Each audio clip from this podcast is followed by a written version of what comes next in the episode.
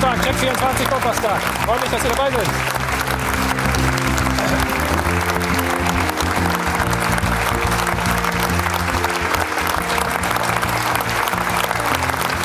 Gratulation an Joachim Löw und die deutsche Fußballnationalmannschaft. Sieg gestern Abend gegen Weißrussland. Und wir vom Bundestrainer gelernt haben, Belarus und damit das EM-Ticket für nächstes Jahr gelöst. Bleiben nur zwei offene Fragen. Reicht es mal wieder, um den Titel zu holen nächstes Jahr? Und wie viel Glanz versprüht unsere Nationalmannschaft momentan? Emotional war es auch am Freitag hier in München der Abschied von Uli Hoeneß. Die Nachfolge ist geregelt. Auch hier geht es um die Trainerfrage. Noch Hansi Flick darf weitermachen bis zum Winter, vielleicht aber auch länger. Oder wenn nicht, wer kommt dann? Und der Sittenverfall in der Bundesliga. Letzten Sonntag diese Szene. Ach, der Kapitän von Eintracht Frankfurt, Abraham, rammt Christian Streich zu Boden. Ist erst einmal gesperrt bis Ende des Jahres. Aber ist es wirklich brutaler und härter geworden? Und wo ist der Respekt geblieben zwischen Schiedsrichtern, Spielern und den Trainern? Fragen wir noch bei einem nach, der jahrelang in der Bundesliga war und immer wieder gerne auch da rein möchte. Dreimal ist der Trainer des Jahres geworden. Hier ist Felix Magath.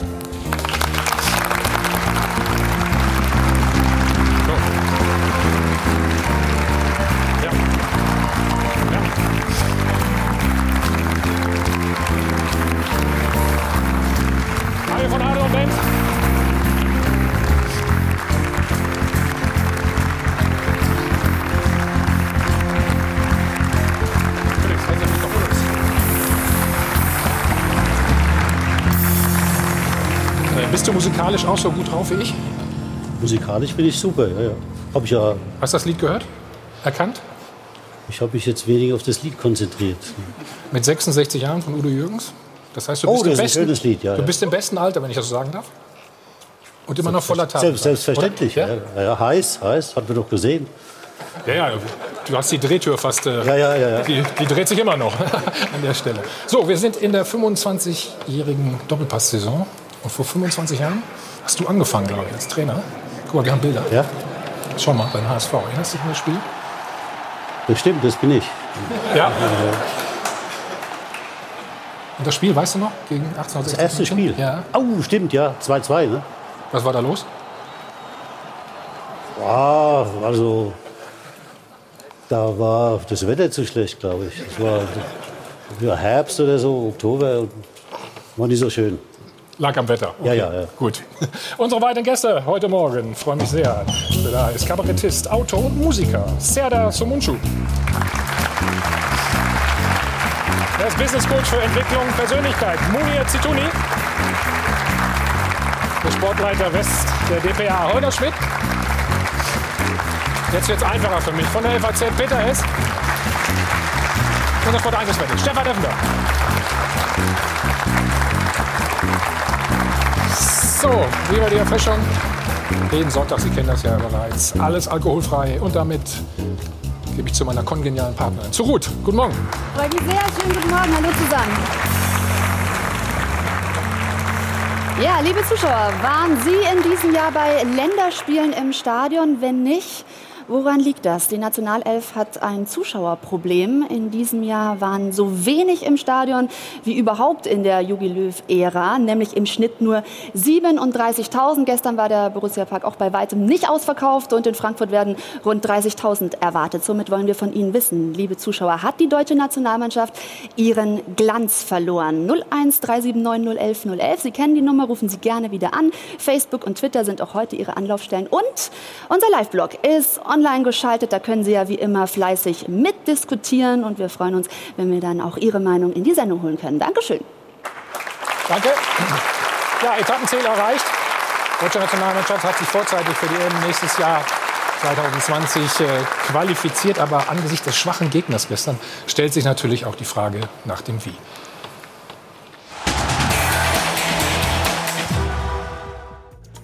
Viele neue Gesichter. Und doch waren es die verbliebenen Weltmeister, die den Abend gerettet haben.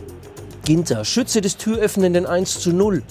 Groß, Doppelpacker und wahrer Regisseur sowie Neuer, der Unüberwindbare zwischen den Pfosten. Grundsätzlich sind wir natürlich zufrieden mit dem heutigen Tag. Ja, aber wir müssen das natürlich auch erwarten, dass wir heute hier souverän gewinnen. Also die, den Anspruch sollten wir schon noch haben. Aber gerade die Erwartungshaltung ist zuletzt eher nach unten geschraubt worden, wohl auch wegen der durchaus vorhandenen Zweifel, ob Trainer Löw der Neuaufbau gelingen wird. Und eines ist zum jetzigen Zeitpunkt auch klar, dass unsere Nationalspieler ja noch nicht da sind, wo wir sein wollen bei EM-Start. Dementsprechend gilt es eigentlich, jede Spielminute zu nutzen, um ähm, ja, auch in unserer Entwicklung den nächsten Schritt zu gehen. Wir müssen zeigen, dass wir bereit sind für die EM, dass wir uns weiterentwickeln. Wir müssen zeigen, dass wir mehr sind als nur talentierte Spieler. Denn das lange verwöhnte Publikum erwartet eine Einheit, eine Mannschaft wie aus einem Guss, die erstens erfolgreich ist und zweitens vor Attraktivität nur so funkelt. Ja, also wie, wie kann man äh, in solchen Spielen glänzen? Ja, eben haben wir angesprochen, dass es schöne Tore waren. Von daher äh, war damit sicher ein bisschen Glanz dabei. Wenn wir gewinnen, ist die Stimmung, glaube ich, auch ganz gut.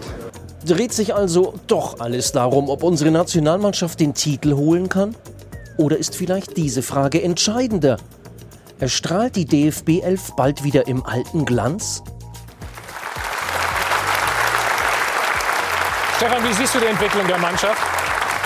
Oder sind wir auch zu verwöhnt vielleicht?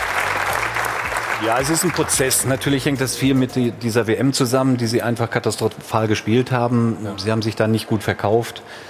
Ähm, und jetzt muss man hoffen, dass die EM besser läuft. Ich glaube, darauf warten wir alle. Und wenn, wenn so ein Stadion leer ist, so wie gestern oder ziemlich leer ist, dann, dann spricht das schon Bände. Das muss man ganz klar sagen. Mhm. Wie begeistert bist du von der Nationalmannschaft momentan? Also ich sag's mal so, ich bin gestern nach 25 Minuten ins Bett gegangen. Ja. ja, ist wirklich so. Ja. Also, nein, wer hat es so. denn länger ausgehalten von euch, Felix? Du? Bist du? Ich, ja. ja? ja ich auch. Ja. 30 Minuten oder sozusagen. Ja. Nee, ich habe mir dann nach dem 1-0 habe ich mir gedacht, jetzt ist es entschieden. okay, das also ich war im Stadion, aber ich glaube zu Hause weiß ich auch nicht, ob ich es mir zu Ende angeguckt hätte. Was? Ich fand die ersten 25 Minuten noch vom, vom Fußballerischen her die besten sogar. Äh, die Tore sind dann später gefallen. Die sind dann später gefallen. Aber ähm, das fand ich, das war äh, bei der Gesamtbewertung des Spiels, äh, glaube sechs Torchancen in mhm. 25 Minuten. Das war schon ordentlich. Ja. Laufwege. Also ich glaube, glaub, das Problem ist, dass wir einfach nicht zu viel erwarten dürfen im Moment. Ich meine, Jogi Löw hat eben den Umbruch ausgerufen und das heißt eben auch, dass man da ein bisschen Geduld haben muss. Und äh, ich glaube, dass die Nationalmannschaft sich gerade auch in so eine Situation hineinmanövriert, die gar nicht so schlecht ist, weil die Erwartungshaltung geht nach unten und das ist eigentlich gar keine so schlechte Ausgangsposition für das Turnier im nächsten Sommer. Ich glaube, dass, äh, dass die Mannschaft viel befreiter aufspielen kann und ein bisschen von diesem Druck befreit auch ist und vielleicht sogar im nächsten Sommer für eine größere Überraschung aber, sorgen kann. Und geht das überhaupt, dass wir die Erwartungshaltung so weit runterschrauben? Ich glaube, die deutsche Mannschaft ist immer eine ja, Nation, die auch einen Titel holen will, logischerweise, und die immer mit da vorne dabei ist. Ja, ich glaube, dass, dass so, so Begriffe wie Anspruch oder äh, Verpflichtungen, äh, dass das äh, Dinge, also Begriffe sind, mit denen du äh, relativ schlecht umgehen kannst. Also eher ist doch die Frage, also das ist eine gewisse Arroganz. Wir haben den Anspruch, das. Nee, es geht doch eher darum, was willst du mit dieser Mannschaft erreichen, welches positives Ziel. Und ich glaube, die, die, die Zuschauer auch in Deutschland, die Fans, dass die jetzt wegbleiben, die haben eigentlich auch ein gutes Näschen, weil die wollen auch jetzt erstmal sehen, dass die Mannschaft was bringt, dass die in Vorleistung geht, um dann auch wieder die Mannschaft feiern zu können die sind zu Recht gerade kritisch und ich glaube auch, dass es nicht das große Problem ist, dass jetzt plötzlich Sitze leer bleiben, sondern ähm, die, sind, die sind einfach zu Recht im Moment enttäuscht und warten auf eine Reaktion der Mannschaft. Ich glaube, es gibt noch einen anderen Faktor. Ähm, es gibt einfach ein Überangebot an Fußball. Und früher äh, wo dich das gar nicht interessiert hat, welches ähm, Qualifikationsspiel wann läuft, da ist es an den Leuten vorbeigegangen. Heute wird alles total aufgebauscht. Wenn dann mal nicht gegen Weißrussland 10 zu 0 gewonnen wird, ist es sofort skandalös oder die Nationalmannschaft ist nicht mehr da, wo sie war. Das sind Prozesse, stimme ich Stefan zu. Und ähm, wenn dann die EM ist, wird man sehen, wo die Mannschaft wirklich steht im Wettbewerb. Das, was da jetzt im Vorfeld stattfindet, das ist auch sehr viel heiße Luft. Und dass die Zuschauer nicht ins Stadion gehen an einem kalten Tag, Samstag, würde ich ehrlich gesagt auch wie Stefan ins Bett gehen mit der ja, entsprechenden Frau. Aber ich ja froh, dass die Spiele überhaupt rausgekommen sind. aber, aber wenn gestern... Mit der entsprechenden Frau, der hat ja nicht gesagt, mit wem er im Bett war. Alleine. Was? Aber ich brauche meinen Schlaf. Ich war. Achso, in dem Stadion bist du schon. Aber, aber auch an dem kalten Samstagabend wäre das gestern ausverkauft gewesen, wenn, wenn Gladbach gegen Paderborn gespielt hätte. Das also ist was anderes. Die, die Leistung ist, ist glaube ich, nur, nur ein Teilfaktor bei diesem Ganzen. Es geht einfach darum, man merkt ja auch, die Leute, die da sind, ähm, denen fehlt so ein bisschen der Draht zu der Mannschaft. Das ist auch die Stimmung, die du dann, die du dann vor Ort merkst. Also ähm, die bespaßen sich dann selbst mit einer Laola, die du, die du in der Bundesliga irgendwie gar nicht mehr siehst. Ähm, Kimmich hat gestern gesagt, äh, ihm hätte die Blaskapelle so gut gefallen, weil äh, man bei der Nationalmannschaft ja keine Ultras und keine Gesänge hat. Also ich, Ja, aber es ist das war vielleicht ein bisschen anderen ironisch, aber die, die freuen sich sogar darüber schon, weil es sonst Ist es in anderen Ländern besser? Guck dir Holland an, guck dir andere Ja, Länder ja, an. ja.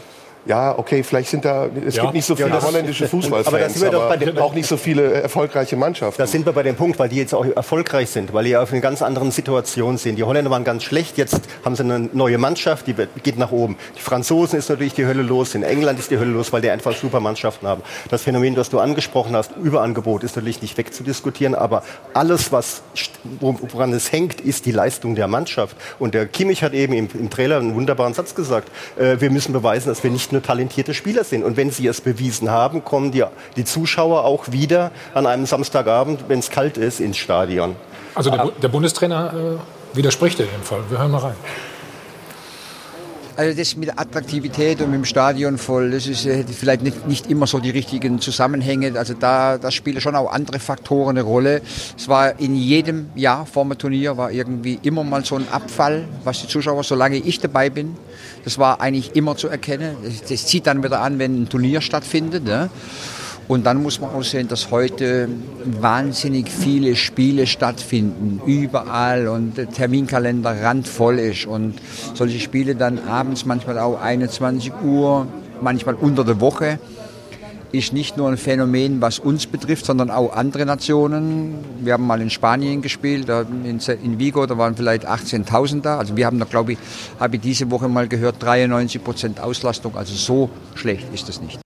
ist ja identisch, was ich gesagt habe. Ich weiß gar nicht, wer von wem abgeguckt hat. Bundestrainer. Ich bin der Autor von ihm. was glaubst du, wo ist das Problem zwischen DFB und den Fans? Irgendwie passt das doch nicht so richtig. ist jetzt wieder halt die Frage, wie oberflächlich man die Situation betrachtet oder wie tief man reingehen will. Ich glaube Geh halt, mal, dass das geh mal tief rein. ich glaube halt, dass es tiefer liegt. Ich glaube halt, dass in den letzten Jahren äh, falsche Entscheidungen getroffen wurden, dass die Entwicklung im deutschen Fußball nicht in die richtige Richtung ging und wir somit jetzt langsam dahin kommen, zu merken und zu sehen, was die Ausbildung, die vom DFB aus halt initiiert ist, äh, letztendlich für Auswirkungen hat. Äh, aus meiner Sicht ist das Spiel in der Bundesliga so ähnlich. Also können, man kann sich angucken, was man will, ob jetzt äh, ja, Dortmund oder ob jetzt äh, Du meinst, es ist alles gleich, oder? ja, ja, ja. Ähnlich. Ja, die? Spielweise, alles ja ähnlich. Ist ja, ne, äh, sehr viel, äh, wird ja sehr viel Wert gelegt auf Position, auf taktisches Verständnis, auf Ballbesitz. Und so wird der Ball sehr schön immer von rechts nach links transportiert. Und man hat ja schon gejubelt hier, ne, dass äh, Alonso ein defensiver Mittelfeldspieler 200 Ballkontakte hatte, dann frage ich mich halt, was ist das für ein Fußballspiel, wo der defensive Mittelspieler 200 Ballkontakte hat. Das kann ich also nicht für attraktiv empfinden. Ich bin, das habe ich ja immer gesagt, mehr für die englische Art Fußball zu spielen, mehr, wo es Richtung Tor geht, mehr Zweikämpfe. Das ist für mich attraktiv. Wir haben aus meiner Sicht zu wenig Attraktivität, weil es in diese Richtung jetzt hier in Deutschland entwickelt Weil wir nicht so ausgebildet werden auch. Die jungen Spieler, weil sie nicht so ausgebildet werden, wie du sagst. Ja, weil sie, waren- nicht nein, mehr eins gegen eins Sie werden jetzt ausgebildet, halt taktisch zu spielen. Ja. Ne, Ja. Mehr auf die Taktik Wert zu legen, aber nicht auf individuelle Stärken. Wen haben wir denn jetzt noch, der individuell auffällt? Genau, und das sind Also die Schablonen. Mehr- mehr als früher. Das sind Sané eigentlich Ja, mehr als früher. Das sind eigentlich die Oh, okay. Schablonen. Das ist eigentlich Ja, okay. NLZ, das sind die Leist Nachwuchsleistungszentren, wo genau vorgegeben wird, der Laufweg, der Passweg, genau so muss es sein. Also die Kreativität, die Freiheit geht ja komplett verloren. Ist weg. Die hat man früher gesagt, äh, Felix, das ist deine Position und jetzt sei kreativ und mach, was du willst, mehr oder weniger. Genauso war es bei mir auch. Und das wurde den Spielern genommen. Und das ist das Ergebnis im Endeffekt das, was wir jetzt sehen.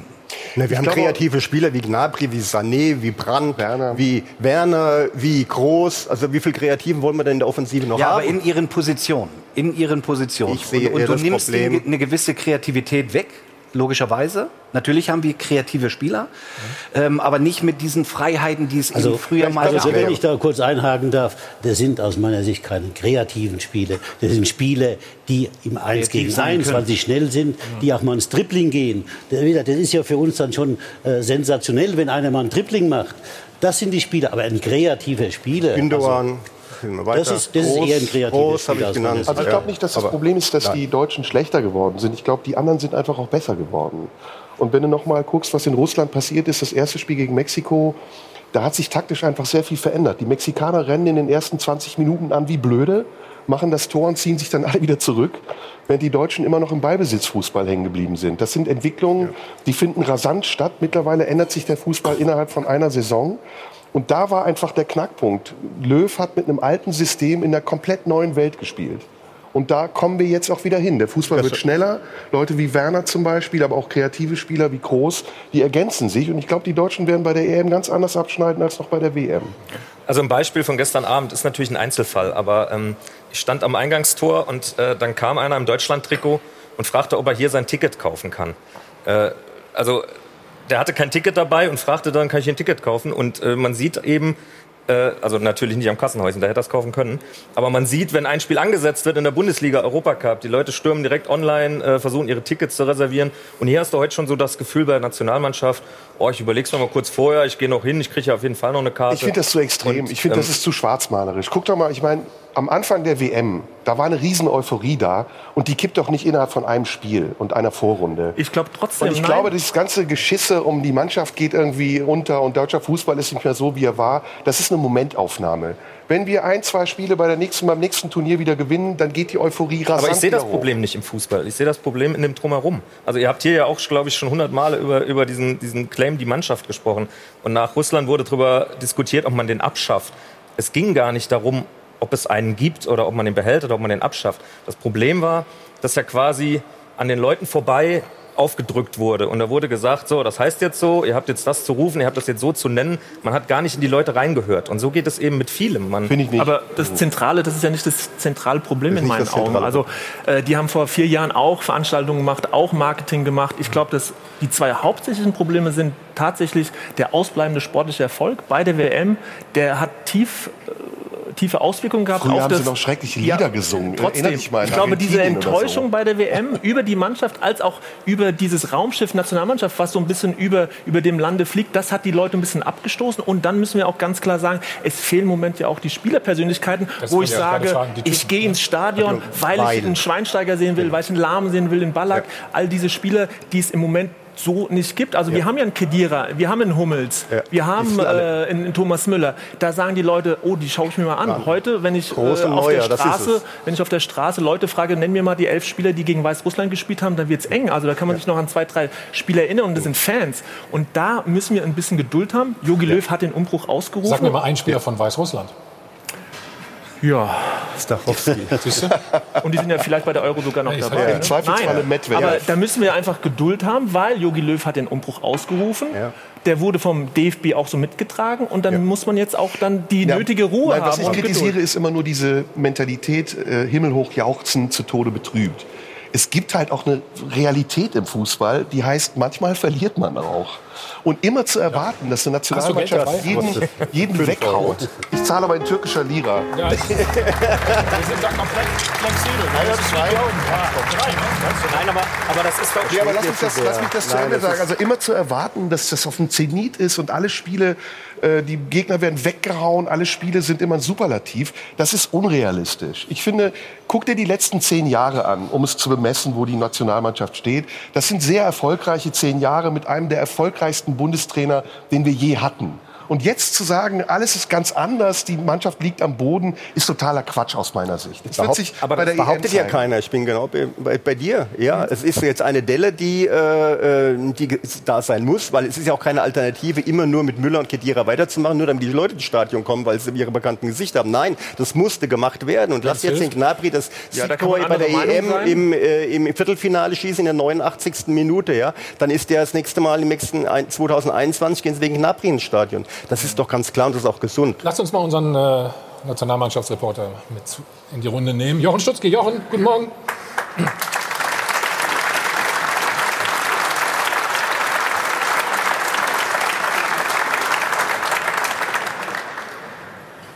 Oh, er wollte uns schreiben, nicht mit uns reden. Ja Wahnsinn, ne? aber da sieht man wieder, es ist zumindest live. Dann sage ich vielleicht noch, was ich loswerden wollte. Es ist, es ist ja. Ja. so eine Mischung aus allem. Ich denke, Ja. auf der einen Seite, diese Entfremdung ist wirklich ein Prozess, den man über viele, viele Jahre gemerkt hat. Und diese, diese taktische Konformität, die den Leuten ein bisschen auf die Nerven geht, auch. Und das kannst du mit einem gewissen Erfolg überspielen. Aber sobald der Erfolg weg ist, bricht das alles heraus. Und dann äh, kriegst du die Zuschauer nicht mehr. Und dann musst du sie richtig wieder mühsam ins Boot holen. Das ist das Problem. Aber so Spiele brauchen doch auch Zeit. Ich meine, wo sollen die sich denn bewähren? Die müssen natürlich auch vielleicht mal durch ein kleines Tal gehen, um dann eben besser dazustehen. Also ein Kimmich oder, oder auch andere Spieler in Aber so Gnabry. die- unerfahren sind die ja nicht mehr. Ja, Komm, aber komm, die spielen Champions League. Also Naja, aber in so einem Mannschaftsgefüge, wo dann drei, vier Lieder wegbrechen und da ist noch keine Hierarchie da, wo du dich wirklich neu positionieren musst als Spieler auch, das braucht ein bisschen. Und die finden sich eben gerade und die brauchen auch gerade vielleicht mal diese kleine Delle, um dann eben danach. Aber wollen wir überhaupt eine Hierarchie dann haben heutzutage im Fußball? Ja, ich glaube, ohne, ohne, ohne Persönlichkeiten, ohne Leader geht es nirgends. Weder in der Abteilung noch zu Hause in der Familie, wo der Vater ja auch eine starke Persönlichkeit sein muss. Oder also die Mutter. Mannschaft, ein Erfolg zeichnet sich immer dadurch aus, dass Leader vorangehen und diese flache Hierarchie, die man ja so gern ausruft, die hat vielleicht was damit zu tun, dass der Trainer eine flachere Hierarchie in die Mannschaft hinein hat. Aber in der Mannschaft, da müssen sich immer Persönlichkeiten herausbilden und es braucht einfach Zeit. Man kann ja nicht dem Ginter jetzt einen Stempel geben, du bist der Boss und mach mal, sondern das braucht ja seine Zeit. Und der entwickelt sich ja auch und da müssen wir einfach geduldig sein. Ja, ich glaube auch schon, dass wir auch genügend gute Ein- Einzelspieler haben, jetzt noch. Anders, ich, meine Prognose, in fünf Jahren wird schwieriger werden, weil was nachkommt, der Kunst klagt ja auch schon. Aber im Moment haben wir noch genug, ein, genügend gute Einzelspieler. Ich glaube aber, ähm, dass die Mannschaft noch nicht zusammenpasst. Also wenn wir mal schauen, wer ist denn die- Unterschiedsspieler? Für mich ist es Gündogan und Havertz gehören auf jeden Fall dazu. Aber wo haben die denn Positionen? Die, die, die, die wabern da rum, mal spielen sie da, mal spielen sie dort, haben noch nicht mal feste Einsatzzeiten.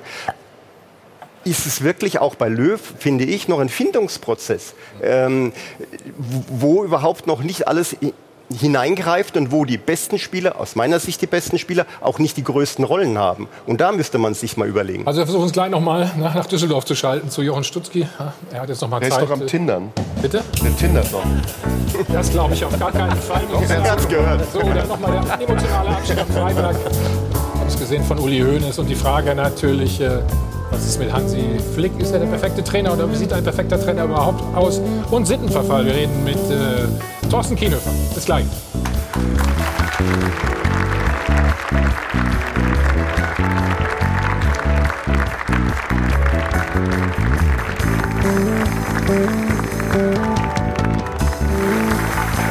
Radio von Adel und Band, live aus dem Hotel am Münchner Flughafen, Check 24, Doppelpass. Wir sind immer noch bei der Nationalmannschaft und Ruth hat erste Reaktionen im Netz. Ja, und auch da wird deutlich, die Nationalelf hat wirklich ein Problem im Moment, wenn wir auf unser Live-Voting gucken. Das ist eine extreme Mehrheit, die da sagt, äh, der Glanz ist verloren gegangen. Und hier heißt es, nur im Ruhezustand war der Borussia-Park wohl in dieser Saison bisher so leer. Woran liegt das? Es wurden viele Gründe genannt. Natürlich geht es da auch um die Mannschaft, um den Trainer. Das Ganze sei zu langweilig. Aber vor allem ein Thema, das oft erwähnt wird, das sind die teuren Ticketpreise. Hier, Nicole sagt das, bei Preisen von 50 Euro für einen Platz, der ganz okay ist, muss man sich nicht wundern, warum keiner zu den Länderspielen geht. Stimmung ist da auch nie. Und wir können uns gerne mal die Ticketpreise gemeinsam angucken. Also ja, bis 80 Euro kann man da ausgeben. Es gibt günstige Tickets. 15 Euro allerdings äh, muss man da Mitglied im Fanclub der Nationalmannschaft sein. Und ähm, hier heißt es auch Ticketpreise und Anstoßzeiten, alles nicht so familienfreundlich. Allerdings auch da die Erklärung Anstoßzeiten, da hängt man natürlich in ähm, Vermarktungsverträgen. Aber insgesamt ist in Sachen Verhältnis Fan und DFB wirklich noch sehr viel zu tun. Ja, aller guten Dinge sind zumindest zwei. Also, der zweite Versuch. Ich hoffe, Jochen Stutzki hört uns jetzt in Düsseldorf. Hallo Jochen. Guten Morgen in die Runde nach München. Jochen, wie würdest du das Verhältnis äh, Nationalmannschaft und Fans ähm, bewerten? Als äh, schwierig, aber es ist natürlich auch insgesamt ein komplexes Thema. Äh, was Ruth, äh, Ruth gerade schon angesprochen hat, ist tatsächlich ein Problem. Die Ticketpreise sind insgesamt zu hoch. Die günstigsten normalen Tickets für Erwachsene kosten 25 Euro. Die gehen im Normalfall weg, aber dann gibt es Tickets für 40 oder 65 Euro, die äh, nicht besonders gut sind und für die Zuschauer im Allgemeinen zu teuer sind. Das liegt natürlich auch daran, dass die Menschen aus dem Marketing beim DFB sagen, Die Nationalmannschaft ist ein Premium-Produkt. Die Tickets dürfen nicht verramscht werden, was zur Folge hat, dass die Stadien eben nicht voll sind. Wenn man die Ticketpreise jetzt reduzieren würde, würde das Stadion voller werden. Somit würde man unterm Strich auch ähnlich viel verdienen. Ich glaube, das wäre zum einen ein ganz guter Zug. Zum anderen ist es natürlich so, während der Bus jetzt hinter uns umsetzt, weil einige Spieler gleich zum Training fahren werden hier in Düsseldorf. Äh, zum anderen ist es natürlich so, dass äh, das Interesse der Fans, die für gewöhnlich vor Ort sind, schon nachgelassen hat. Im Normalfall stehen bei Ankunft der Nationalmannschaft oder jetzt, wenn es zum Training geht, maximal fünf bis zehn Fans vor dem äh, Mannschaftshotel wollen ein paar Fotos kriegen, ein paar Autogramme kriegen. Das war früher schon mal ein bisschen besser oder ein bisschen höher, das Interesse. Und in meinen Augen liegt es eben auch daran, dass die Nationalmannschaft äh, sich hausgemachte Probleme gemacht hat. Nicht nur die Attraktivität des Spiels, sondern möchte also ein bisschen auch Oliver Bierhoff so ein bisschen hinterfragen, wenn er nach der WM, die ja misslungen war, sagt, wir werden nun immer wieder Trainings veranstalten, bei denen Gäste willkommen sind, bei denen Fans willkommen sind, dann verpflichten diese beiden Worte immer und wieder dazu, das auch regelmäßig zu tun. Das letzte öffentliche Training hat in Aachen stattgefunden. Das war im Juni. Seither gab es jetzt den dritten Länderspieltermin ohne öffentliches Training. Da ist die Mannschaft nicht erreichbar für den normalen Fan. Und in Aachen, wir erinnern uns alle, da war im Vorfeld darüber die Rede, dass man ein Spiel der A-Mannschaft gegen eine B-Mannschaft, also bestehend aus dem 23er Kader von Joachim Löw, stattfinden lässt im Stadion von Aachen. Und das hat äh, nicht stattgefunden. Es war maximal 15 Minuten ein Trainingsspiel. Da waren die Zuschauer sehr enttäuscht. Also es wird immer viel angekündigt, aber nicht so richtig umgesetzt. Du hast gestern auch mit dem neuen DFB-Präsidenten Fritz Keller sprechen können. Da ging es auch ähm, um das Thema hohe Preise. Wir hören mal. Einfach auch Ticketpreise äh, hinzukriegen, wo jeder hingehen kann. Und Fußball ist für alles. Wir, wir ist für alle da, für jeden Geldbeutel. Und das wollen wir auch hinkriegen. Es wird ein schwieriges Unterfangen, aber das ist ein Beispiel, wie wir das wieder attraktiver gestalten können. Ja, und was muss jetzt dringend passieren, damit äh, die Euphorie wieder größer wird? Also zum einen eben, äh, wie schon mehrfach angesprochen, die Ticketpreise. Mensch, DFB, Klar. so ein reicher Verband, verschenkt doch die Tickets, um die Stadien voll zu kriegen. Zum anderen eben die Nahbarkeit, lasst die Fans näher ran an die Mannschaft. Ich verstehe auch, wenn bei Trainingseinheiten davon gesprochen wird, dass Security-Maßnahmen sehr hoch sind, logistische Maßnahmen sehr hoch sind und dass es eben gar nicht so leicht zu organisieren ist. Aber so ein großer Verband muss das einfach in den Griff kriegen. Und dazu kommt eben die Attraktivität. Die Mannschaft sollte attraktiver spielen. Das hat Joshua Kimmich auch ganz gut erkannt. Und dann wird die Stimmung im Stadion auch ein bisschen lauter äh, oder besser. Aber äh, was wir gestern eben bei den Interviews dann mitbekommen haben, dass Joshua Kimmich sagt, äh, die Kapelle im Stadion habe ihm gefallen, dass Matthias Ginter betont, ja, wir kennen auch, wie der Borussia Park funktionieren kann bei einem Spiel von Borussia Mönchengladbach, wenn da richtig Stimmung ist und dass Manuel Neuer zu uns sagt, äh, wir wurden schon mal nicht ausgepfiffen und das positiv empfindet. Da läuft Manuel Neuer gerade vorbei, war gerade joggen mit Heiko Westermann. Ähm, ja, das ist natürlich auch etwas, worüber wir uns äh, ja, unterhalten müssen. Okay, also, wenn du mitjoggen willst, Jochen, vielen Dank. Äh, kannst du mit dem Bus fahren, den haben wir da eben auch gesehen.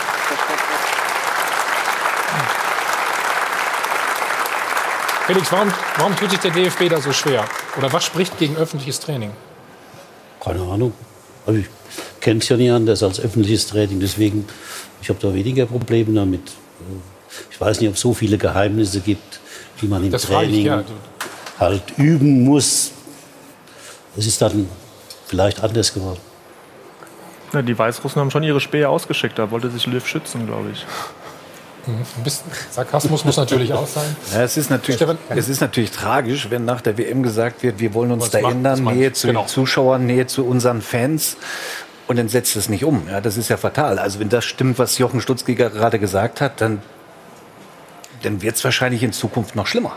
Ja, was Jochen auch gesagt hat, war ja diese, der DFB besteht darauf, die Nationalmannschaft ist ein Premium-Produkt. Und das ja, steht ja eigentlich dem, dem, entgegen, was, was Keller eben ja. gesagt hat. Das muss, muss etwas für alle sein. Und, und da müssen sie sich irgendwie wiederfinden. Die, die Nationalmannschaft und der DFB müssen sich irgendwie so wiederfinden, dass das auch wirklich für alle ist. Es ist auch eine Frage, ob nicht nur die Nationalmannschaft äh, und die Ideen des Trainers reformiert werden müssen, sondern ich glaube, es ist auch dringend notwendig, dass der DFB reformiert werden muss.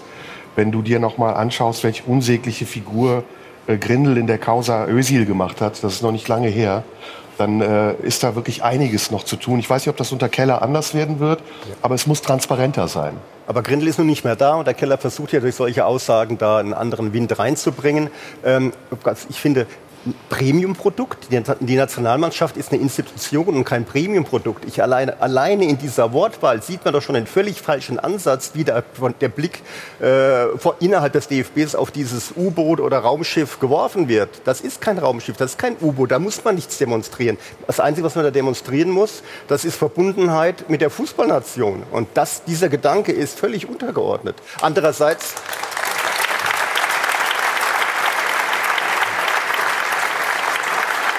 verschenken kann man es natürlich auch nicht.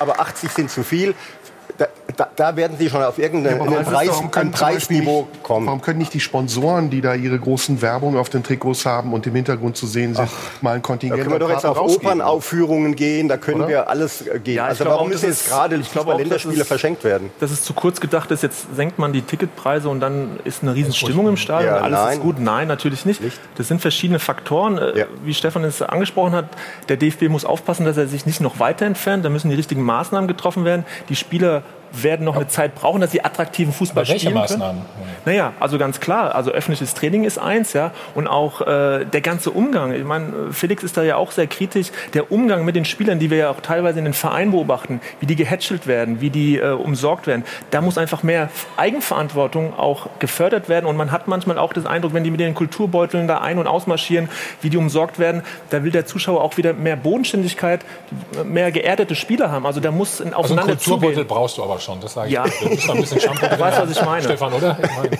Ja, oder halt eine, eine, eine Tüte oder wie auch immer. geht ja nicht mehr. Das war ja nur äh, äh, ne? symbolisch, wolltest Genau, aber wenn, wenn du ja. zum Beispiel siehst, der DFB hat gestern einen, einen Fair-Play-Preis vergeben und vergibt ihn im Endeffekt an Stefan Kunz.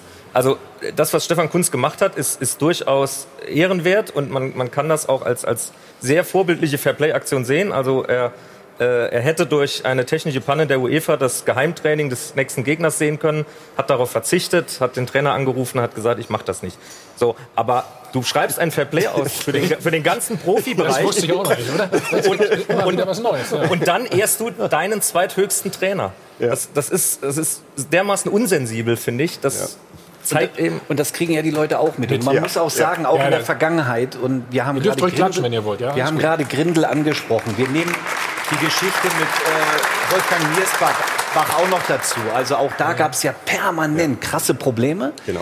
die die Öffentlichkeit ja auch mitbekommen. Und deswegen ist dieser Abstand, diese, dieses Loch, das wird immer, immer, immer größer. Und dann kommen diese anderen Probleme noch dazu. Ja, und dann sagt man, nee, Viertel vor neun Anstoßzeit zu den Preisen. Ich habe was Besseres zu tun. Ich habe Familie, ich habe Verantwortung, ich habe meine Frau, ich habe Kinder.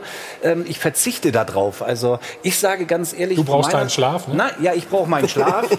du deinen Kulturbeutel. Ja, genau. Das haben wir jetzt heute ja, gelernt. Ja. Ähm, aber mittlerweile und, und dann mit, ich glaube, du hast es gesagt, mit diesem Überangebot Genau, wenn du, wenn du die genau. Champions League, das ist für mich ein absolutes Top-Produkt. Das ist ein Premium-Produkt. Das ist Premium-Produkt, das sind geile Spiele, da schaue ich gerne. Und mittlerweile bin ich wirklich so, du kannst ja gar nicht alles gucken, aber dann pickst du dir halt die Rosinen raus genau. und sagst, ja. ich möchte jetzt gucken Bayern München gegen Tottenham, weil da freue ich mich drauf. Oder ja, und der Stadionbesucher kann sich auch nicht jedes Spiel leisten. Genau, aber ich verzichte auf ein Spiel Deutschland genau. gegen, wen haben Sie gestern gespielt? Belarus. Belarus. Belarus. Also ich gebe Stefan so, recht. Da verzichte ich drauf, aber ich will dann Bayern gegen Dortmund gucken. Und das sind so die Highlights, die mich halt dann ansprechen. Mhm. Und wo ich mich auch drauf freue. Also, ich gebe Stefan recht, das ist, darf ich das kurz noch anfügen? Ich glaube, es gibt keine universelle Antwort darauf. Ja. Es ist ein nee, Konglomerat ja. aus ganz vielen Aspekten. Dazu gehört, dass der DFB nahbarer wird. Dazu gehört aber auch die Erkenntnis, dass es einfach viel zu inflationär ist, was uns gerade an Angebot zur Verfügung steht. Und am Ende zählt, glaube ich, dass erfolgreicher Fußball gespielt ja. wird. Und dann sind die Zuschauer auch wieder da. Ja, genau. Gut. Wenn sie gewinnen, ist Schönes das Schlu Schlusswort. An der Stelle ein Fazit äh, ziehen wir noch. Also, ja, und was auch DFB wichtig ist, warte mal ganz kurz. wir haben ja, wir haben, also ich persönlich habe das Gefühl, dass beim DFB viel, viel, ganz viel Kommerz ist. Ja. Und ich weiß nicht, ob das zusammenpasst. Sagt der Mann mit der Werbung auf dem Sweatshirt. ja, ich, aber, aber schau mal, schau mal. Jetzt bin ich gespannt. Stefan, wir könnten kurz in die Werbung gehen. Wenn ich, wenn ich dich retten soll, können wir kurz in die Werbung machen. Wir stellen nur fest, ne, der DFB muss es schaffen, dass du in Zukunft äh, länger wach bleibst. Wir machen einen Spot und dann. Vieles erreicht. Vor einer Woche hat der Frankfurter Kapitän David Abraham den Freiburger Trainer Christian Streich ziemlich unsanft umgerannt. Sperre ist bekannt bis Ende des Jahres. Äh, Eintracht Frankfurt hat noch Einspruch eingelegt und ein ehemaliger Schiedsrichter, der hat den Sittenverfall in der Bundesliga angemahnt.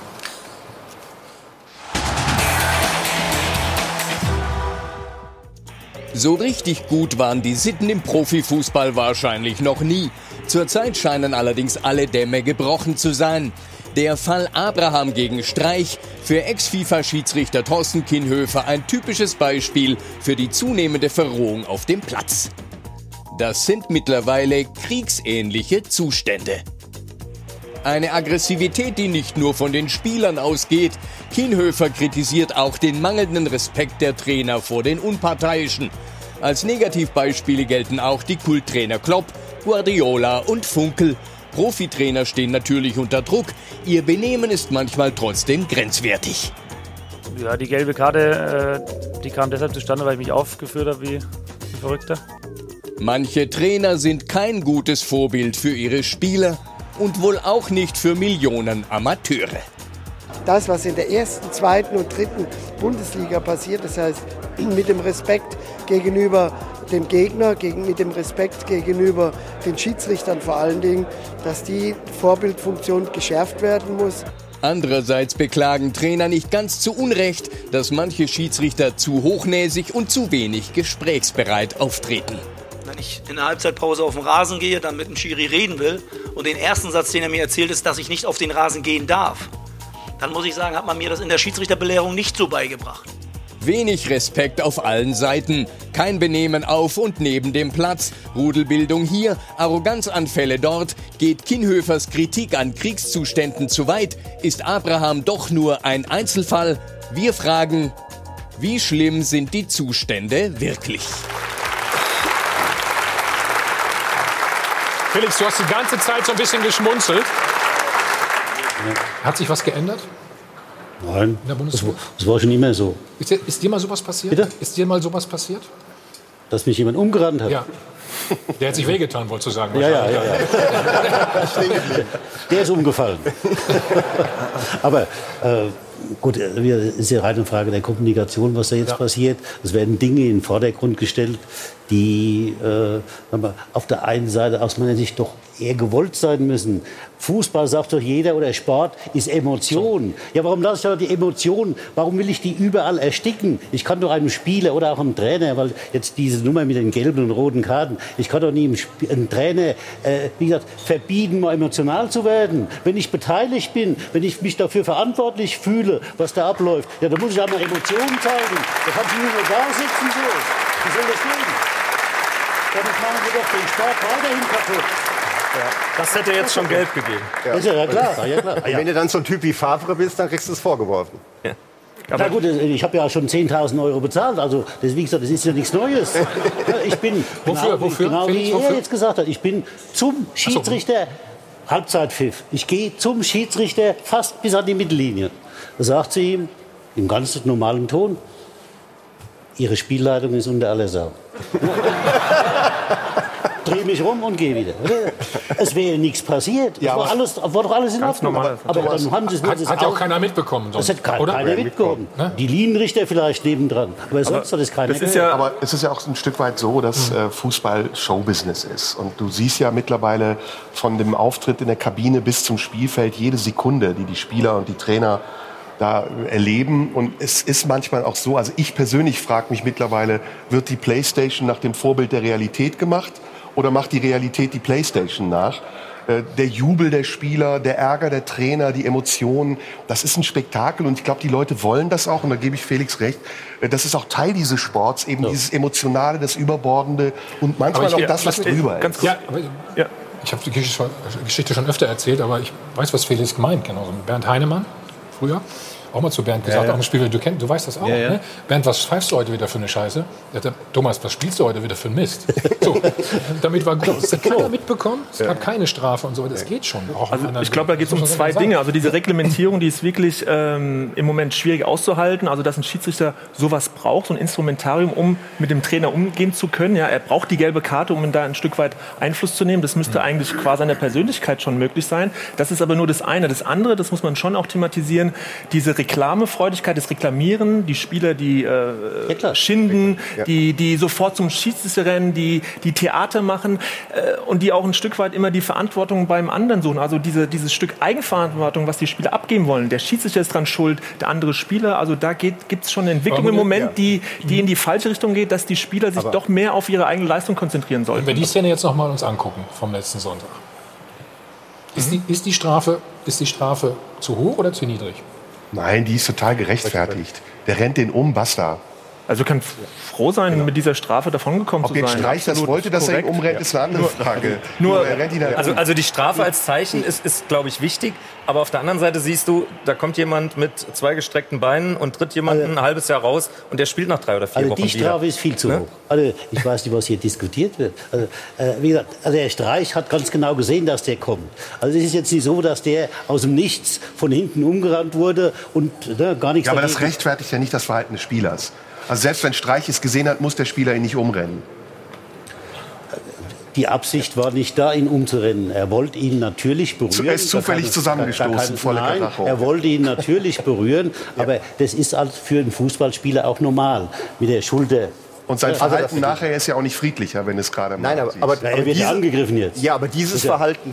Also ich glaube nicht, dass es Ja. ein Vorsatz war. Also es, äh, meine Informationen sind so, dass äh, Abraham äh, gesagt haben soll ähm, im Mannschaftskreis, dass er ihn berühren wollte. Ja, klar. Aber er wollte ihn nicht umrennen. Und es Ja. wäre ein unglücklicher kleiner Schritt von ihm gewesen. Und er wäre natürlich total erschrocken, wie der junge Mann dann nicht so stabil war, wie er gedacht hat, sondern umgefallen ist. Aber dass das kein Vorsatz war, ich finde, das finde ich interessant an den Reaktionen hinterher.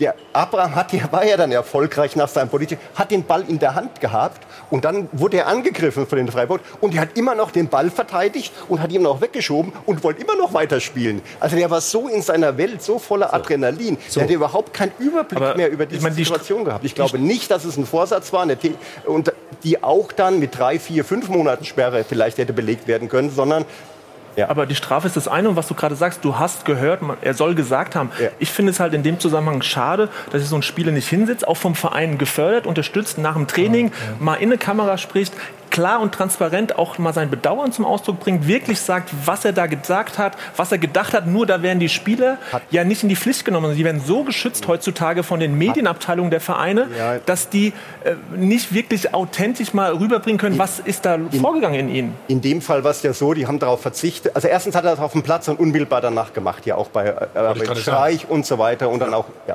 Das Zweite ist natürlich, die haben sich mit Bedacht dagegen entschieden, weil in den ersten zwei drei Tagen war die Lage so aufgeladen. Jede Relativierung wäre da relativ schlecht angekommen. Ähm, Bin ich anderer Meinung. Und das ist auch der Grund. Gut.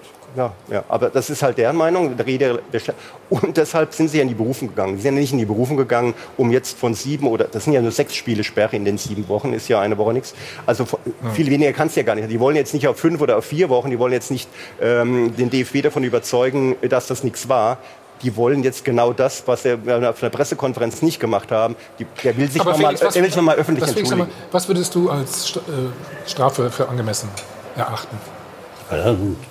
Geldstrafe? Nein, nein, nein, nochmal. Meine grundsätzliche Einstellung Ja. ist ja schon eine andere. Ich halte ja gar nichts von Spielstrafen. Weil das ist ja Berufsverbot. Ich weiß nicht, ob man jemand das Berufs Berufsverbot erteilen soll, nur weil er sich irgendwann mal daneben benimmt. Ich sage ja immer, für so eine Aktion gib ihm eine Geldstrafe von 100.000 und da ist doch der Käse gegessen. Ihr, der, kriegt, der, der Amateurverein in München oder wo, der kriegt dann einen Teil davon und alle sind doch zufrieden. Nein, das kannst du ja nicht machen. Es gibt ja, es gibt ja ein Regelwerk im Fußball und ja äh, das wird werden. Das eingehalten ja. und der Schiedsrichter hat die Aufgabe, dieses Regelwerk auch durchzuführen. Was ich hier viel ärgerlicher finde an der Szene ist, wie sich die Bank verhält. Und da muss es auch meiner Meinung nach Strafen geben. Mittlerweile bei jeder Aktion wirft entweder jemand einen zweiten Ball ins Spielfeld, der Manager sitzt mit auf der Bank, regt sich auf, die Ersatzspieler. Also da muss, da muss es noch klarere Regeln auch für die geben, die abseits des Spielfeldes agieren. Dass der Spieler emotional ist, dass der Trainer vielleicht sogar es provoziert, das ist eine andere Sache. Aber ich finde auch hier im Umfeld, guck dir die Szene an, da sind 20 Leute dran beteiligt, die nichts damit zu tun haben. Und Die müssen genauso bestraft Dann lass uns werden. gleich mit äh, Thorsten Kienhöfer sch- sprechen. Der hat diese Missstände ja angeprangert. Also wir sind sehr gespannt. Interessante Informationen. Der Abschied von Uli Hoeneß, da schauen wir auch noch mal drauf.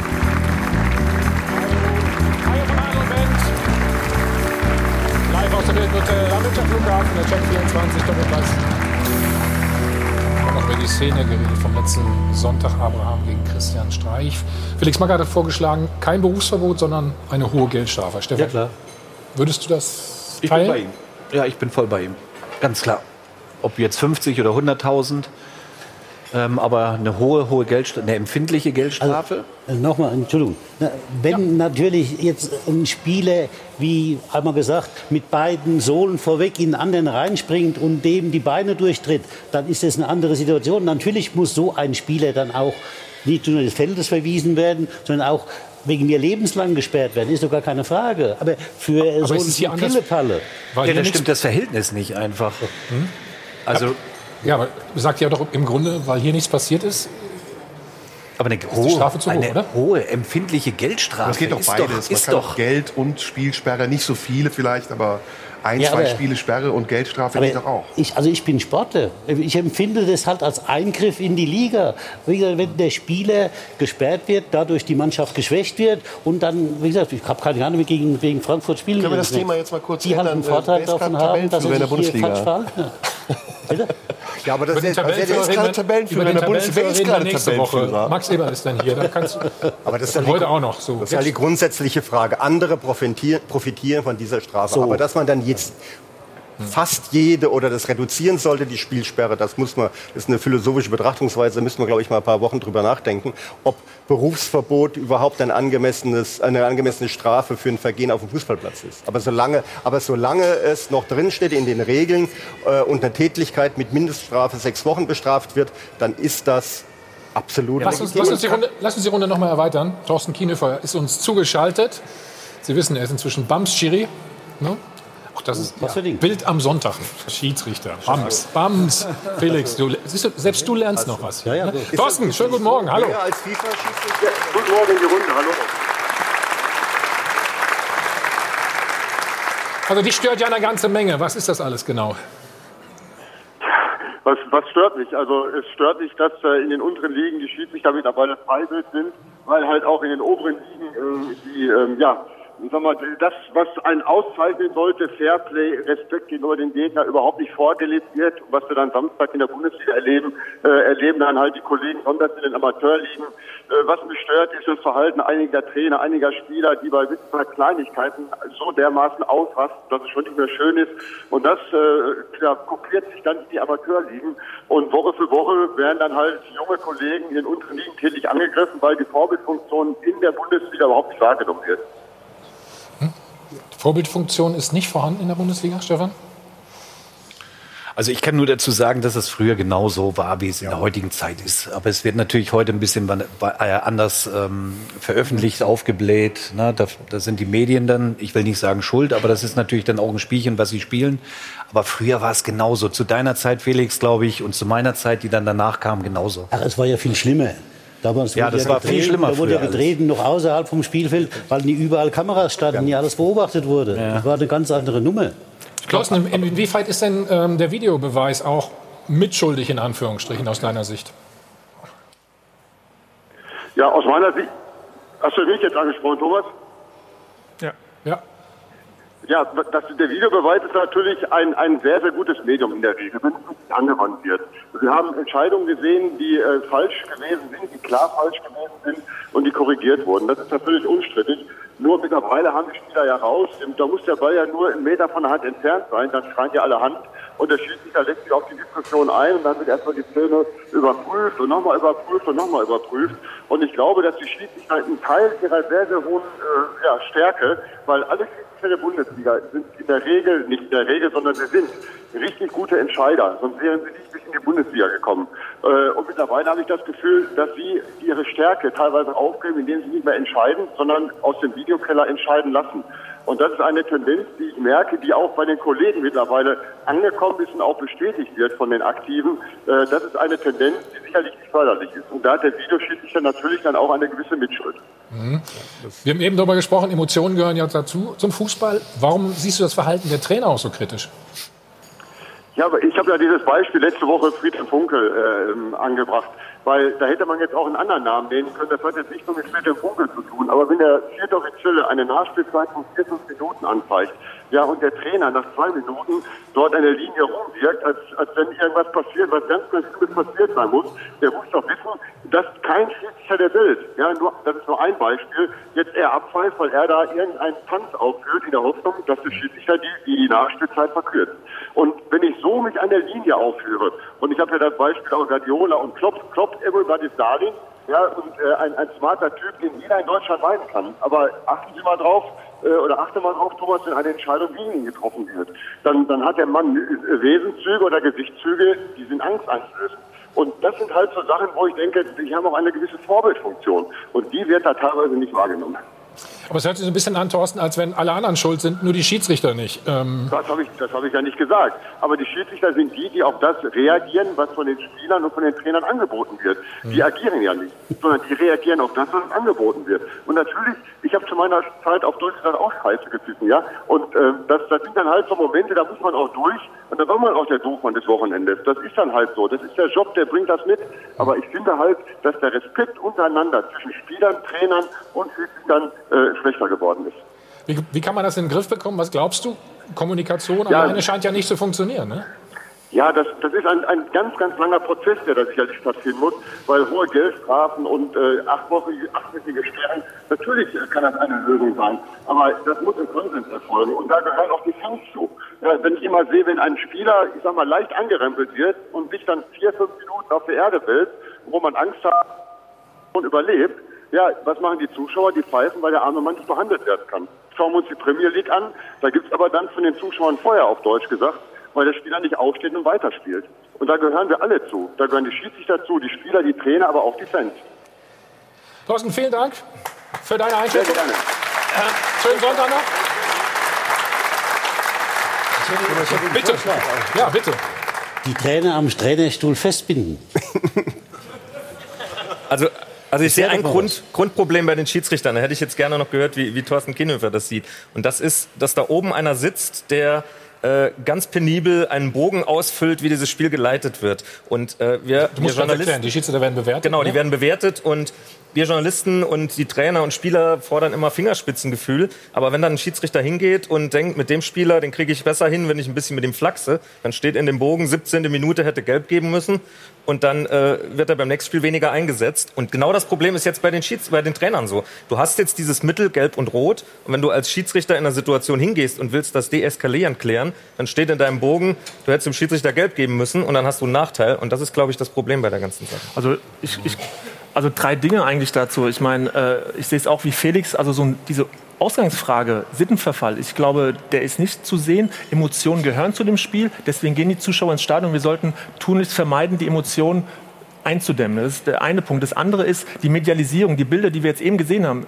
Acht, neun Mal sehen wir Abraham in Slow Motion, wie er den Streich checkt. Natürlich hat das eine andere Wirkung. Über die sozialen Kanäle, über die digitalen Netzwerke hat es natürlich eine ganz andere Wirkung. Und jetzt nochmal zu dem Punkt, den Thorsten Kienhöfer gesagt hat, was unten ankommt. ankommt. Ja, natürlich gibt es da eine Vorbildfunktion, aber was auch damit reinspielt, glaube ich, ist, dass im Moment auch so ein bisschen eine Verrohung in der Gesellschaft stattfindet, wenn man sieht, was auf den Straßenkreuzungen oder den Nachbarschaftsgärten los ist. Also ich glaube, das ist ein Phänomen, was insgesamt in Deutschland gerade auch zugenommen hat und dass da einfach auch dann unten in den Klassen eben auch das äh, dann so ein Stück weit auch ausgedrückt Aber wird. was ich nicht verstehe ist, es gibt ja, ich verweise noch mal auf das Regelwerk.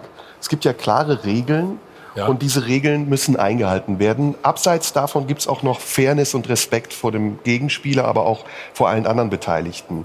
Dass Fußball, aber mal jetzt noch mal runtergebrochen, ein Sport ist, in dem diese Emotionen gefordert sind und zwar nicht nur in der Bundesliga, da ist es ja potenziert auf einem ganz anderen Niveau, sondern auch in den untersten Ligen. Geh doch mal in ein Kreisligaspiel, zu einem Kreisligaspiel und guck dir da an, was passiert. Da wird der Schiedsrichter tätlich angegriffen. Das ist ja eine Sache, die seit Jahren bekannt ist, die ist nicht neu. Die Frage ist, wenn man konstruktiv darüber nachdenkt, wo ist das Maß für alle Verantwortlichen? Ich finde, ein Spieler, der sich hinfallen lässt und minutenlang auf den Boden schlägt, holt mich hier raus, ich bin tot, der ist genauso dafür verantwortlich wie ein Schiedsrichter, der seine Verantwortung wahrnehmen muss, fair zu bleiben, aber auch die auf der Bank sitzen Aber da kann ich ja nachspielen. oder der das Trainer. kann ich ja Das ist ein nachspielen. gemeinschaftliches. Ding. Da, ja, da gä- gäbe es ja Möglichkeiten. Weißt du? Naja, nee, die Möglichkeit ist einfach, die Möglichkeit ist einfach, dass man sich bewusst ist, dass man da eben nicht nur eine Vorbildfunktion hat, sondern ich sage jetzt mal ganz komplex, auch eine ethische Verantwortung trägt. Du, bist in einem Sport, Sport bedeutet Fairness, dem Mitspieler auch äh, nicht das Gefühl zu geben, ey, ich tu alles, ich verarsche dich sogar, indem ich mir äh, ans Knie fasse, als wäre es zehnfach gebrochen, ist einfach asozial. Das sind alles hehre Forderungen. Das heißt, äh, zuerst kommt das Brot und dann kommt die Moral. Die Frage ist doch, warum sind die Verhältnisse so, wie sie sind? Weil, ich rede jetzt mal nur von den Spielern, nicht auf das Verhältnis zu den Trainern angesprochen, die Spieler. Weil die Spieler sich davon versprechen, dass es etwas bringt, wenn sie so sind. Weil sie die Erfahrung gemacht haben, es bringt etwas. Das sind ja nicht alles nur äh, Leute ohne Frustrationstoleranz, äh, die gleich alle ja, ja, das der Vorteil, über, ein ein Vorteil, ein Vorteil, dass Ja, über ein die, dass über die. Emotionalität, Nein, dass über die Emotionalität, dass ein Klima geschaffen wird gegenüber dem Trainer, dass bei der nächsten Kann-Entscheidung eher für die eigene Mannschaft ist. So, und da haben doch, finde ich, und wenn nicht, dann müssen die Regeln geändert werden. Die Schiedsrichter die Möglichkeit, dem, dem Einhalt zu gebieten. Wenn irgendein Spieler, wenn ich es dürfte vom DFB und ich wäre Schiedsrichter, so macht, weil er die gelbe Karte vom Gegenspieler fordert, sofort zücken, aber nicht für den anderen, sondern für den, der es so macht. Ja, aber das meine ich nicht. Es bringt nichts. Also ich habe ja gesagt, ich beziehe mich jetzt auf diesen Fall Spielerverhalten. Oder wenn einer stirbt, weil er gerempelt worden ist, was auch der Herr Kienhöfer gesagt hat, dann würde ich für diesen Sterbe, würde ich, würde ich da keine 3,8 auf der nach oben offenen Richterskala geben, sondern auch die gelbe Karte.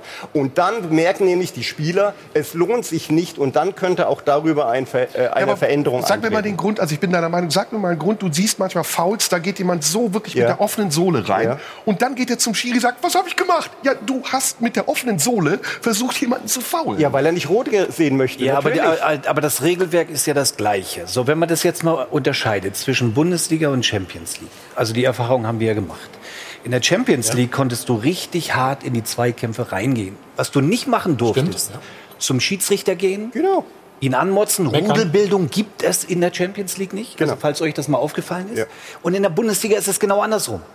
Also es war für uns Spieler einmal eine krasse, also nicht eine krasse Umstellung, aber es war eine um Umstellung, weil du wusstest, Champions League, da können wir richtig schön in die Zweikämpfe, aber Ja. wir halten den Mund. Aber Stefan, jetzt In der erzähl mal aus deiner Bundesliga- Erfahrung. Ja, Du- du hast aus auch meiner Erfahrung. In der Bundesliga ist es ja so, du wirst ja schon sehr schnell bestraft für ein Foul, wo ich sage, das ist doch kein Gelb, also in der Champions League. Also, Herr Stefan, du wirst ja oder bestraft für einen Einsatz, der überhaupt kein Foul ist. Ja, ja, ja, bestraft. ja. So, das ist ja genau das, und was- das ist der und das ist Unterschied. Das ist die Umstellung, die du dir hinkriegen musst. Und da wird mir jeder Spieler, der auf dem Ja. Niveau spielt, recht geben, Ja. dass es eine krasse Unter Unterschied ist vom Samstag auf Dienstag oder Mittwoch. Ja, nur um und im Ball- Zweikampfverhalten und, und- mit dem Respekt zum Schiedsrichter. Aber die Schiedsrichter pfeifen auch anders dann. Ja, ja, eben, das hat ja. Ja, sie lassen laufen die Zweikämpfe. Sie bewerten die anders. Anders, ne? Aber wir diskutieren nicht. Wir machen keine Rudelbild. Und das weiß man. Und nur aber Und da tun sich die Schiedsrichter in der Bundesliga, die machen sich das Leben nur um Aber auch mit kurz der Beispiel- Einschätzung von Thema Nur Videobeweis. Der Videobeweis fördert natürlich diese Diskussion. Klar, ne? natürlich. Nur um ihm kurz Diskussionskultur. äh, Bundestrainer Löw hatte ja genau das auch vor dem Weißrussland-Spiel thematisiert,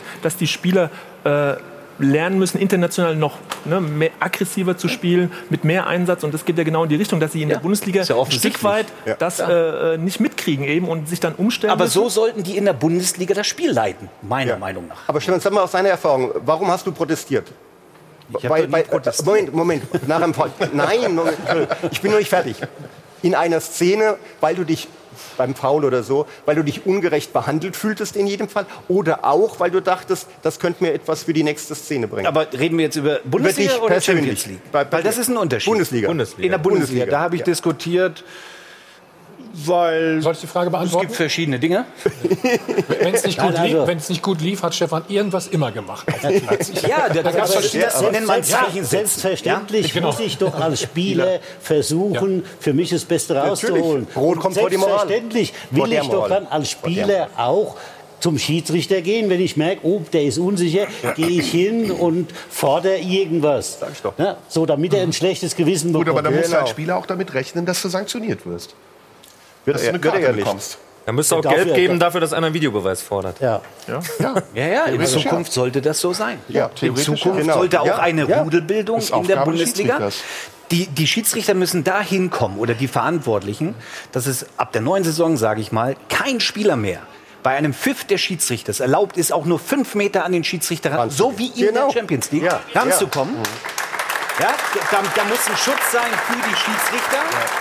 Weil damit untergräbst du ihm ja auch die Autorität ganz klar. So, aber im Spiel selber würde ich hier oder da das ein oder andere laufen Jetzt lassen. Das aber noch einen anderen Fall. Es gibt ja noch eine Steigerung. Ich war in Dortmund im Stadion beim Pokalspiel.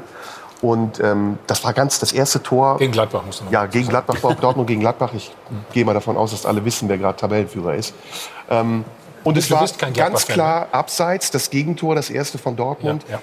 Und das wurde moniert. Und dann ist natürlich noch mal eine neue Situation, wenn der Schiri gar keinen Videobeweis anfordert. Also das ist die Steigerung sozusagen. Der Videobeweis selbst führt zu Diskussionen und auch zu Fehlverhalten der Spieler, die es fordern. Aber wenn der Schiedsrichter den Videobeweis nicht fordert, obwohl alle sehen, da ist irgendwas nicht in Ordnung, gibt es erneute Diskussionen. Und das Im Pokal gibt es sehr, ihn ja nicht in der zweiten Runde. Bitte? Im Pokal gibt es ihn ja nicht in der zweiten Runde. Nee, aber ja gut, äh, trotzdem war es eine Entscheidung, das ganze Stadion, und das war ja der Grund, weshalb Marco Rose sich auch aufgeregt hat. Ja, und jetzt kommen wir doch dahin, der Videobeweis an sich ist nicht verkehrt. Die, die das ausführen. Und das sind, Entschuldigung, die Schiedsrichter, die müssen noch viel lernen. Damit wir eben nicht darüber Aber nicht nur die. Schiedsrichter, auch derjenige, der im Keller sitzt, Er muss ist ja auch ein machen, ne? Das Schiedsrichter sind in beide, ja. Also ist ja, jetzt nicht meine Mutter, die da sitzt. Ja? trotzdem, Echt? Leider, leider. Die, die würde es vielleicht, die würde es besser machen. ich finde es, ich finde es ja schön und gut, was du eben gerade auch vorgeschlagen hast, dass da so, so, ein, so ein Sicherheitsabstand zu den Schiedsrichtern, aber gerade du gehörst ja auch oder hast zu diesen Spielern gehört, die, wenn es mal nicht so lief, wenn man gemerkt hat, oh, das Stadion wird immer ruhiger, der dann so lang Theater gemacht hat, dass der Schiedsrichter eine gelbe Karte gezogen hat und plötzlich das Stadion hinter der Mannschaft war und plötzlich ging ein Ruck vielleicht auch durch die Ja, Zuschauer, aber die durch die. Mannschaft. Deswegen Ja. äh, glaube ich, äh, weißt du genau auch, dass manchmal ein Spieler, gerade wenn er Kapitän ist oder ein Führungsspieler, auch mit solchen Mitteln arbeitet. Und, wir- und es gehört einfach zum Fußball. Und das gehört dazu. Ja. Genau. Das war jetzt positiv von dir. Genau. Muss es aber kurz überlegen, ne? wie das jetzt gemeint hat. Aber woher soll er das gelernt haben, wenn seine Mutter den ganzen Tag im Keller sitzt? Ja, damals war es ja noch nicht so. Da die ungebügelt. Felix, was können wir konkret jetzt machen, damit wir das in den Griff bekommen? Was hältst du eigentlich von diesen gelben und äh, roten Karten für die Trainer jetzt? Ja, ich habe ja schon gesagt, dass ich nichts davon halte. Also, Das, das Thema, das geht doch, über das wir heute reden, das geht doch schon seit 20 Jahren. Guck doch mal, was wir jetzt, wir haben hier so einen abgekreideten Bereich, wo der Trainer fünf Meter hin und Coachingzone her da, oder kann. was ist das da? Wie so ein Tiger im Zoo. Ja, und mehr darf er nicht. Wehe, er geht über die Linie drüber. Uh, da kommt sofort der vierte Ja, ja. Offizielle und ermahnt und äh, Herr Magath, Vorsicht, das Na gut, aber. Linien gibt es ja Also- auf dem Fußballfeld auch, über die man nicht drüber gehen kann. Also es ist ja nicht nur der Trainer, sondern auch die Spieler können ja nicht einfach... Doch, Doch, die, die Spieler können über jede Linie gehen. Na nur, nur nie mit Ball. Ich finde das schon ist sinnvoll. aus. Ich finde das schon Das ist doch einzig, dass ein Trainer im abgeschreibten Bereich, also mir ist es so und so wurscht, weil ich habe ja damit nichts- jetzt nichts mehr zu tun. Aber das halte ich doch für, das halte ich für respektlos, zum Beispiel.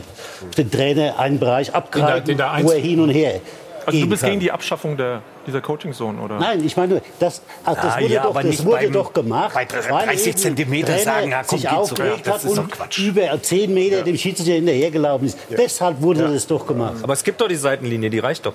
Da darf man nicht Ja, drüber treten, Ja, fertig. klar. Ja, natürlich. Mhm. Ja, ja. Zeitliche Begrenzung. So, das, eben, das hat auch immer ausgereicht. Also, ja, Als, allerdings, als wenn du so weit laufen wolltest überhaupt, ne? eben. Also, Also, das, das- davon- das, aber das ja die Schiedsrichter, dass die Trainer ja auch faul sind. Ich hätte dich ja trotzdem gerade gefragt, was, was würdest du konkret vorschlagen oder was würdest Was du machen? wegen, also, Damit wir es in den Griff bekommen hier, das Ganze.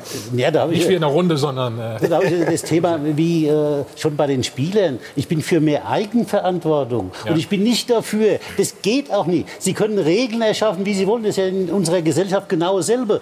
Die Regeln, die schwarz auf weiß stehen, die sind halt dehnbar. Oder die sind halt an, äh, immer, es gibt immer Härtefälle. Und es muss doch dann ein Schiedsrichter vor Ort auf der Situation heraus beurteilen, war das jetzt schlimmer, war das jetzt ein Ja. tätlicher Angriff oder war das jetzt nur der Versuch, nach dem Ball zu gehen? Das sind noch eben unterschiedliche Ausgangspositionen. Und diese Verantwortung, die hatte der Schiedsrichter früher gehabt und deswegen hat er auch eine ganz andere Autorität gehabt.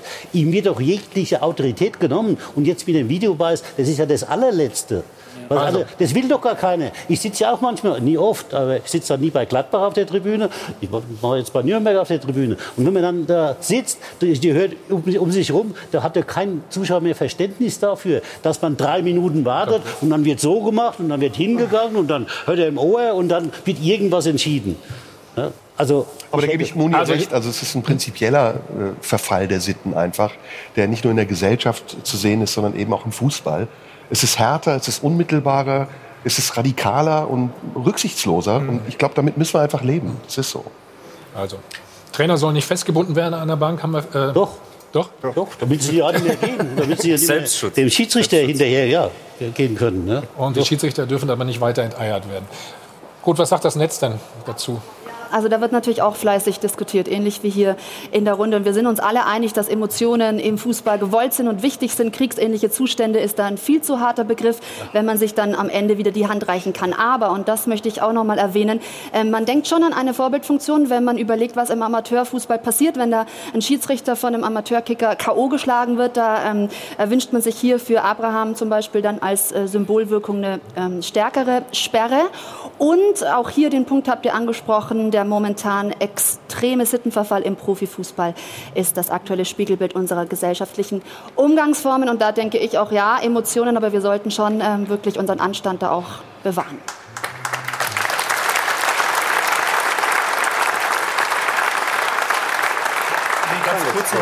Also mein Vater war jahrelang Amateurschiedsrichter in den untersten Klassen im Rhein-Main-Gebiet und der hat irgendwann keine roten Karten mehr gezeigt. Das hat er zwar nicht öffentlich kommuniziert, aber damit ist er besser gefahren. Das nur als Tipp vielleicht. Aber einfach so oder warum? Weil er nee. gemerkt hat, dass äh, ja, weil dann werden die Aggressionen genau, genau. die Emotionen noch ja. höher und so weiter und ja. so fort. Also Stefan, wollen wir uns wieder alle ein bisschen Sittenverfall ist es nicht, haben wir gerade gesagt, ne? Nein. Auch keine kriegsähnlichen Zustände. Zustände. So ein Quatsch. Also das mit dem zu vergleichen ist. Aber heißt du mal, ich habe mal darüber nach, erst mal ganz äh, off topic. Was bringt eigentlich einen vernünftigen Menschen dazu, Schiedsrichter zu werden? Das ist der langweiligste Job ever, oder? Das, das können wir vielleicht nächste Woche mal in Ruhe klären in einer Sondersendung. es gibt ja so ein paar ne, Ideen und Vorstellungen, warum das so ist. Es ist wie anderen Leuten beim Geschlechtsverkehr zuzugucken. Also ist doch wirklich langweilig. Gut, wie gesagt. Äh, Dafür gibt es auch einen Markt. Wie kriege ich, krieg ich jetzt die Kurve, muss ich gerade sagen. So, also. Mach Werbung. Wir reden mit. Nein, das mache ich sowieso jetzt. nee, schalt den Bums-Schiedsrichter zu. Nein, wir, wir kümmern uns gleich um die Trainer. So, da. Stefan Felix können eine ganze Menge dazu sagen. Hansi Flick darf erstmal beim FC Bayern weitermachen. Ist er vielleicht sogar der perfekte Trainer äh, für den deutschen Meister? Und wie muss denn generell der perfekte Trainer heutzutage aussehen? Das ist alles gleich bei uns.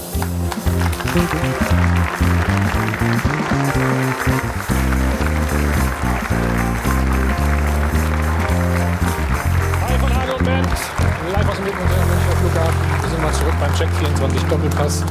Eine interessante, eine interessante Bilanz. Im Schnitt verliert pro Saison jeder zweite Trainer in der Bundesliga seinen Job. Dieses Jahr schien es ein bisschen anders zu laufen.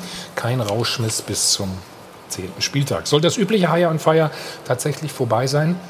Die Antwort ist eindeutig.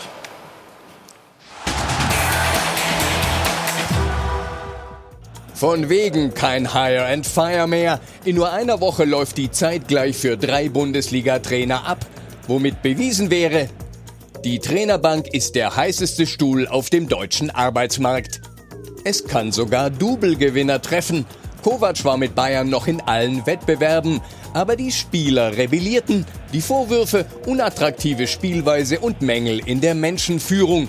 Nicht einmal Uli Hoeneß konnte seinen Wunschtrainer retten. Du hast aber gestern gesagt, Nico Kovac, Teile der Mannschaft waren gegen ihn. Ja, wenn ich das so gesagt habe, habe ich es auch so gemeint. Im Zweifel sitzen die Spieler am deutlich längeren Hebel. Und Trainer müssen mittlerweile echte Alleskönner sein. Moderne Supertaktiker, Top-Repräsentanten, überragende Psychologen und Spielerversteher, so wie Hansi Flick. Weiß schon auch, wie er die Spieler richtig packen muss und hätte natürlich auch eine sehr gute Idee. Und wurde bis jetzt als Bundesliga-Trainer einfach immer nur übersehen. In Mainz und Köln sucht man noch nach dem perfekten Cheftrainer. Hinter vorgehaltener Hand spricht man beim FC von Paul Dardai und von Horst Held als Nachfolger von Manager Fee.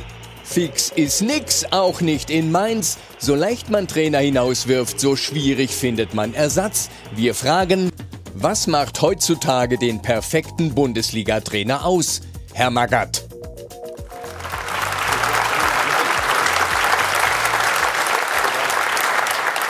Ja, Felix, du warst dreimal Trainer des Jahres. Ja, hast als einziger mit demselben Verein das Double zweimal gewonnen, hintereinander. Das stimmt. Ja. So. Danke, da habe ich ja mal was richtig gemacht. Ja, ja. Äh, nochmal. Oder was hat wir können anders anfangen. Was hat sich verändert? Was ist dein Eindruck? Verändert hat sich gar nichts. Nein?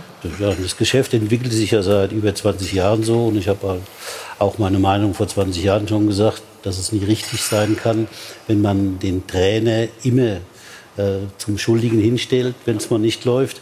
Aber durch wie gesagt, die Entwicklung, dass Manager dazugekommen sind und Aufsichtsräte und immer mehr Personen, die in einem Verein in der Führung sind und dann eben auch äh, Kontakt zu den Spielern haben, hat sich eben mal, diese Situation so entwickelt, dass es äh, äh, so ist, dass ein Verein einen Trainer macht. Ein Verein macht einen Trainer stark oder er macht ihn schwach. Der Trainer macht es nie selbst. Schauen wir nach Freiburg zum Beispiel, oder ja. fragen wir mal den jetzigen DFB-Präsidenten. Da gab es immer nur Trainer, die zehn Jahre da waren, oder nie immer, aber die letzten 30 Jahre. Die hatten ja nur zwei, glaube ich, gefühlt. Ne? Oder drei, letzten, ja, ja. ja, drei Jahre. Dann hatten sie mal eine Phase, wo es nie so geklappt hat. Dann haben sie gesucht, ja. haben sie zwei, dreimal äh, auch daneben gelangt und dann haben sie wieder einen geholt und der hat es wieder ewig gemacht. Weil der Verein die Trainer stärkt. Die haben eine Vorstellung, wie ihr Trainer arbeiten soll. Und sie lassen sich eben nicht dann vom Umfeld, Fans oder Medien dann in irgendeine Richtung schieben, sondern sie stehen dann zu dem Trainer. Und wenn man diese Stärke zeigt, dass man mit einem Trainer absteigt und weitermacht, dann hat der Trainer natürlich äh, äh ne, Akzeptanz von allen, auch von den Spielern. Diese Akzeptanz der Trainer wird ja immer untergraben vom Umfeld meistens, weil jeder hat natürlich eine Meinung über das Spiel und wenn, wie gesagt, der Spieler am Tor vorbeischießt, dann war es der Trainer. Darf ich mal was fragen? Ja, bitte. Ähm, was machst du, wenn du zu so einem Verein gehst? Hast du dann ein Konzept und sagst, das ist meine Spielweise, die würde ich gern verwirklichen? Oder guckst du dir den Verein erst an ja. und reagierst dann? Also was, was ist Also- dein Job im Vorfeld und wie verändert sich das dann im Nachhinein? Musst du dann auch Gut, deine äh, Idee ändern? Vielleicht, weil du merkst, naja, also das Umfeld ist nicht so, wie ich dachte oder die Spieler? Ja, aufs, aufs Umfeld habe ich weniger Rücksicht genommen. Aber äh, ich habe mir immer erst meine Mannschaft angeguckt. Ich wundere mich immer, dass andere Konzepte machen können, weil man hat es ja mit Menschen zu tun. Und ein Mensch reagiert immer unterschiedlich auf einen anderen. Und er, er reagiert auch unterschiedlich auf Maßnahmen. Insofern muss man sich das erarbeiten dann zusammen. Dann bin ich ein Trainer, ich habe eine Philosophie, ich habe eine bestimmte Vorstellung, wie meine Mannschaft spielen soll.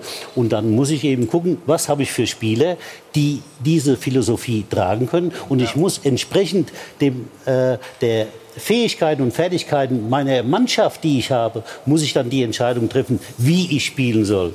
Also ich habe ja angefangen als Trainer, er sagt vor 25 Jahren, äh, da war das so, man hatte Viererkette gespielt. Dann hat, äh, da hat, hat man gesagt, oh. Und gibt es das auch, dass eine Mannschaft gegen dich spielt? Gibt es das wirklich? Ja gut, also ich wundere mich ja immer, wie das Ganze beurteilt wird. Also der FC Bayern München, Gott sei Dank hat es Uli Hoeneß ja endlich mal gesagt. Natürlich haben die Trainer mit dem Trainer nicht mehr gewollt. Warum, wieso, kann ich nicht sagen. Aber man hat ja das Gefühl, es war es deutlich zu sehen, dass diese Spieler mit dem Trainer nicht mehr wollen. Und Ähnliches sehe ich natürlich jetzt auch bei Dortmund. Ich weiß nicht, was da diskutiert wird. Also die Mannschaft hat ja viel mehr Möglichkeiten und sie hat ja letztes Jahr um diese Zeit oder vor dieser Zeit hat sie ja klasse Fußball gespielt. Da war sie neben der Eintracht, die offensiv attraktiv gespielt hat, die einzige Mannschaft, die schnell nach vorne agiert hat. Und sie haben wunderbar gespielt. Und die Spieler sind jetzt ja, wie man sagt, nicht schlechter geworden. Nein. Und der Trainer Das auch nicht. Der Trainer, der ändert sich natürlich auch nicht, sondern es passt aus welchem Grund auch immer Ja, nicht. aber, aber trotzdem muss man ja sagen, dass es eben nicht den perfekten Trainer gibt. So leid es uns das tut, muss man das ja feststellen. Es gibt äh, für jeden Verein für eine Phase den einen Trainer vielleicht, aber es ist nicht übertragbar. Also ein Bayer Lotzer hat in Regensburg unglaublich gute Arbeit gemacht, in Köln hat es nicht gepasst. Also da äh, so ein Profil zu erstellen, dass man sagt, wenn du so bist, dann hast du in jedem Verein der Welt Erfolg, das Ja. gibt es eben nicht. Ja, Und trotzdem, äh, Felix, möchte ich kurz noch was sagen. Es hat sich trotzdem was verändert gegenüber vor 20 Jahren. Also du hast eben gesagt, äh, das ist wie vor 20 Jahren. Ich glaube trotzdem, dass die Ansprüche gegenüber dem Trainer heute anders sind als vor 20 Jahren. Also wenn ich mich mit Bundesliga-Managern unterhalte, dann höre ich viel Kommunikator, du musst die Menschen abholen, auf das Umfeld eingehen, Du musst Bla, mit den Spielen. bla, Nee, nee, nee, ja. Ja, doch, ja. Nein, nein, nein. Nee, Felix. Nee. Nein, wenn du heutzutage. Ich Felix wollte sagen, im, am Ende musst du nur Erfolg haben wahrscheinlich. Ja, ich aber sagen. wie? Das wie? Und heutzutage kannst du es dir, glaube ich, zu 90 Prozent nicht mehr erlauben, dass du oben direktiv als Trainer sagst, ihr äh, funktioniert also- oder ich schmeiß euch raus. Du musst dann, glaube ich, schon ein bisschen differenzierter heute im Jahr 2019 mit den Spielern umgehen. Motivation, Vertrauen. Ich glaube, wenn wir Vertrauen spüren, sind wir schon immer in, in der Lage gewesen, besondere Sachen zu machen. Deswegen, da kommt es auf sage ich mal, diese persönlichen Skills drauf an, die vielleicht früher auch in der anderen Medienwelt nicht so gefragt waren. Aber man hat doch das Gefühl, es gibt keinen Beruf, bei dem man sich so sehr seinen Chef aussuchen kann wie Profifußballer. Also, also wenn, wenn, ich mir die, wenn ich mir die Bayern letztes Jahr angucke, da hieß es sogar nachher, es waren fünf Spieler gegen Ancelotti. Ähm, ich meine, es gibt einen Kader von 25 Mann. Das sind einflussreiche Spieler gewesen. Aber es kann doch nicht sein, dass fünf Spieler sagen, wir wollen nicht mehr mit dem und dann. Aber du hast auch ein Problem als Trainer, wenn, wenn Spieler rausgehen zum Präsidenten manchen oder zum du dich ja, was Vorstandsvorsitzenden, hättest du denn gern? dann hast haben du, mit jedem Problem. aber dann hast du ja auch als Trainer was falsch gemacht. Also wenn Ja. du ein, zwei Jahre mit einer Mannschaft arbeitest, wo dann ja sechs, sieben Spieler, ja, trotzdem muss man sich da auch hinterfragen. Und wieso ist das überhaupt Also dahin übrigens, gekommen? Fünf sind relativ wenig, würde ich nur sagen. Ne? Ja, eben. Also das ist ein Wechselspiel. Man kann die. Ja, aber Ancelotti ging deshalb, jetzt hast du dasselbe wieder in derselben Mannschaft. Dann fragst du dich doch, ja, Ja, wir, wir kann brauchen euch nicht denn so gar hoch nicht zu greifen wie Ancelotti. Wir brauchen ja, guck doch jetzt, guck doch einfach beim Hamburger SV oder beim VfB Stuttgart. Die haben jedes Jahr zwei oder drei Trainer. Und wo sind sie? Alle beide in der zweiten Liga. Das ist doch nicht der, das ist eben nicht der Weg, der Ja, zum aber- Erfolg führt. Aber wenn du den Eindruck hast, also ich glaube nicht, dass der HSV alles richtig gemacht hat mit den Trainerwechseln. Das ist natürlich viel zu viel. Aber wenn du jetzt, genau sind wir bei dem Punkt, wenn du den Eindruck hast als Vereinsführung, der, der, die Spieler vertrauen dem Trainer nicht mehr oder die wollen den nicht. Wieso sollst du jetzt dann dran festhalten, nur damit du nicht zwei Trainer im, im Jahr verschissen jetzt- hast? Nein, du musst darauf reagieren. Aber du kannst natürlich als Verein sehr klar beeinflussen, ob ein Sp- Trainer bei dir im Schnitt drei Jahre ist oder nur drei Monate. Nämlich, das bin ich bei Felix Magath, indem ich als Verein den Trainer stark mache. und nicht irgendeinen hole, Entschuldigung, noch den letzten Satz, und nicht irgendeinen Trainer hole, der gerade frei ist und auf dem Markt, sondern einen hole, den ich brauche, den, der genau zu meinem Verein, zu meiner Einstellung und zu den besonderen Anforderungen des Vereins Total. auch passt. Da bin ich total- der da bin ich total hast bei dir, aber Da eins will ich noch sagen. Aber die Garantie hast Aber du eins will ich noch sagen, Stefan. Naja, aber du kannst die Ancelotti- Trefferquote erhöhen, indem du dich auch ein, ein Trainercasting machst und dir als Verein, als Vereinsführung klar Ja, bist, ja, welchen aber, aber, Fußball aber will wenn, dieser Trainer spielen, möchte der Trainer wir nehmen den FC Bayern, ja, wo, wo gesagt wird, da gehen viele oder einige Spieler hin nach oben. Warum gehen sie denn nicht zum Trainer? Nein, also, Warum sind die, die oben, nicht an der Mannschaft dran, sodass sie es selber mitbekommen? also? Stefan, das sind doch Fragen, Ja, die da will ich gerne noch mal was sagen, weil die Hierarchien ja klar den aufgeteilt sind und die Spieler das auch nutzen. Aber den Aber perfekten nicht Trainer, den perfekten Trainer gibt es nur mit einer gewissen Haltbarkeit. Aber das- wir- aber das ist- wir Ranieri. aber den gibt es ja, nicht. doch, für den Moment gibt es den. Ich glaube, dass Streich der perfekte Trainer ist für Freiburg. Und der Das Moment ist aber ich. schon ziemlich lange. Und ich bin mir auch ziemlich sicher, dass Ranieri bei Leicester City, als er das, dieses Wunder geschafft hat, für dieses Jahr der perfekte Trainer war. Danach dann halt nicht mehr. Also die Haltbarkeit eines Trainers sind, sind Stefan, vielleicht der- zwei, drei der, Jahre. der Trainer muss zum aber es Verein ja- passen, das sage ich Glaubst auch. du, der Trainer hat sich verändert? Glaubst du, der Trainer ist anders geworden? Der war ja auch schon 60 oder wie alt der war. Ranieri meinst du jetzt? Ja, Ranieri. Ja, vielleicht bleiben wir doch mal- dann mit der Mannschaft, die hatte ja ein hohes Durchschnittsalter, vielleicht einfach auch den, Nein. über dem Limit und es hat nur in diesem Jahr gepasst. Aber bleiben wir doch mal bei den Bayern. Ancelotti hat nicht funktioniert mit der Mannschaft, Kovac hat nicht funktioniert. Zwischendrin war ein Trainer, der das einigermaßen gut gemacht hat, Jupp Heynckes. Und dann die Frage, was bringt denn Jupp Magath Heynckes hat mit? doch auch funktioniert, Ja, ich meine jetzt in dieser Phase, ne, das ist ja wirklich sprunghaft gewesen. Und Jupp Heynckes bringt ne, eben diese Qualitäten mit, in einem Verein wie FC Bayern dann doch Aber das anders zu moderieren Sache, die als, mich- es gibt als eine die anderen Trainer. Felix, es gibt weil er ein anderes. Standing Ich hat. muss dir da mm, widersprechen. Kannst du. Ich glaube nicht, dass Trainer heutzutage so naiv sind, dass sie selbst glauben, sie könnten bei einem Verein lange überleben, wenn sie erfolglos sind. Und das weißt du auch. Also Nachtigall, ich höre dir trapsen, wenn du irgendwann im Umfeld mitbekommst, die Leute stehen nicht hinter mir, dann bist du dir dessen bewusst und du nimmst diesen Job auch in diesem Bewusstsein an. Das glaube ich dir nicht. Das wäre mir zu romantisch, wenn du wirklich glaubst, ich gehe zu einem Verein, um da zehn Jahre zu bleiben, dass es sich auch verwirklicht. Oder ist es nicht so? Natürlich ist es so, ja. Aber das, wie gesagt, das hat sich doch auch nie geändert. Das war doch auch vor 20 Jahren schon so. Wenn ich, als ich zu Bayern bin, war mir klar, die Zeit ist begrenzt. Ich habe auch nie äh, irgendwie mich beschwert über die Ja, Entlassung. und der Maßstab ist klar vorgegeben, Erfolg oder nicht Erfolg. Heutzutage gebe ich dir recht, und das halte ich auch für eine katastrophale Entwicklung, dauert es nicht mehr so lange. Die Medien machen Riesendruck, drei Spiele verloren, zack, stehst du schon in der Mitte einer Riesendebatte. Und deswegen ist das natürlich auch für die Trainer Ja, ein aber- großer aber- Druck. Du hattest ja größer Erfolg. als Du hattest ja Aber die Erfolg. Sache ist doch bleib, du bleib, doch mal, bleib ja. doch mal bei mir. Weil du hattest doch ich, Erfolg. ja, Er sagt ja, ich hätte zweimal das Double gewonnen. Stimmt. Äh, deswegen, als man mich geholt hat, hat man gesagt, wir wollen einen Trainer, der Disziplin reinbringt und der wieder mehr trainiert, also mehr arbeitet. Und so, Medizin. Du- das, das gehst bin du- ich. gehst du zum der FC Köln? Gehst du zum FC Köln? Also, äh, ich gehe Die überall hin. Also, ich habe doch gar kein Problem. Bitte, Im Gegensatz zu anderen Trainern war ich ja in sieben Vereine oder acht Vereine hier in Deutschland. Ich habe ja etliche Vereine Aber das gehabt. ich, darf ich das noch fragen? Aber warst, warst du in Dortmund schon? In Dortmund war ich noch nicht. Nee, weil du gerade gesagt hast, da wird eine Stelle frei. Ist da schon irgendwie was? Äh, Nein, nein. Ja, hat sich dein. Trainermodell, ist dein Trainermodell ein veraltetes? Nein, mein Trainermodell war vor 20 Jahren auch nicht veraltet. Ich habe immer Erfolg in den Vordergrund Aber gestellt. Das jetzt hast du keinen Job. Warum hast du gesagt. jetzt keinen Job? Äh, ich habe keinen Job. Du willst doch. Ich will, ja, ja, ja. Ja, sag doch wo. Äh, wo? Ja, also das ist ja kein Wunschkonzert. wo?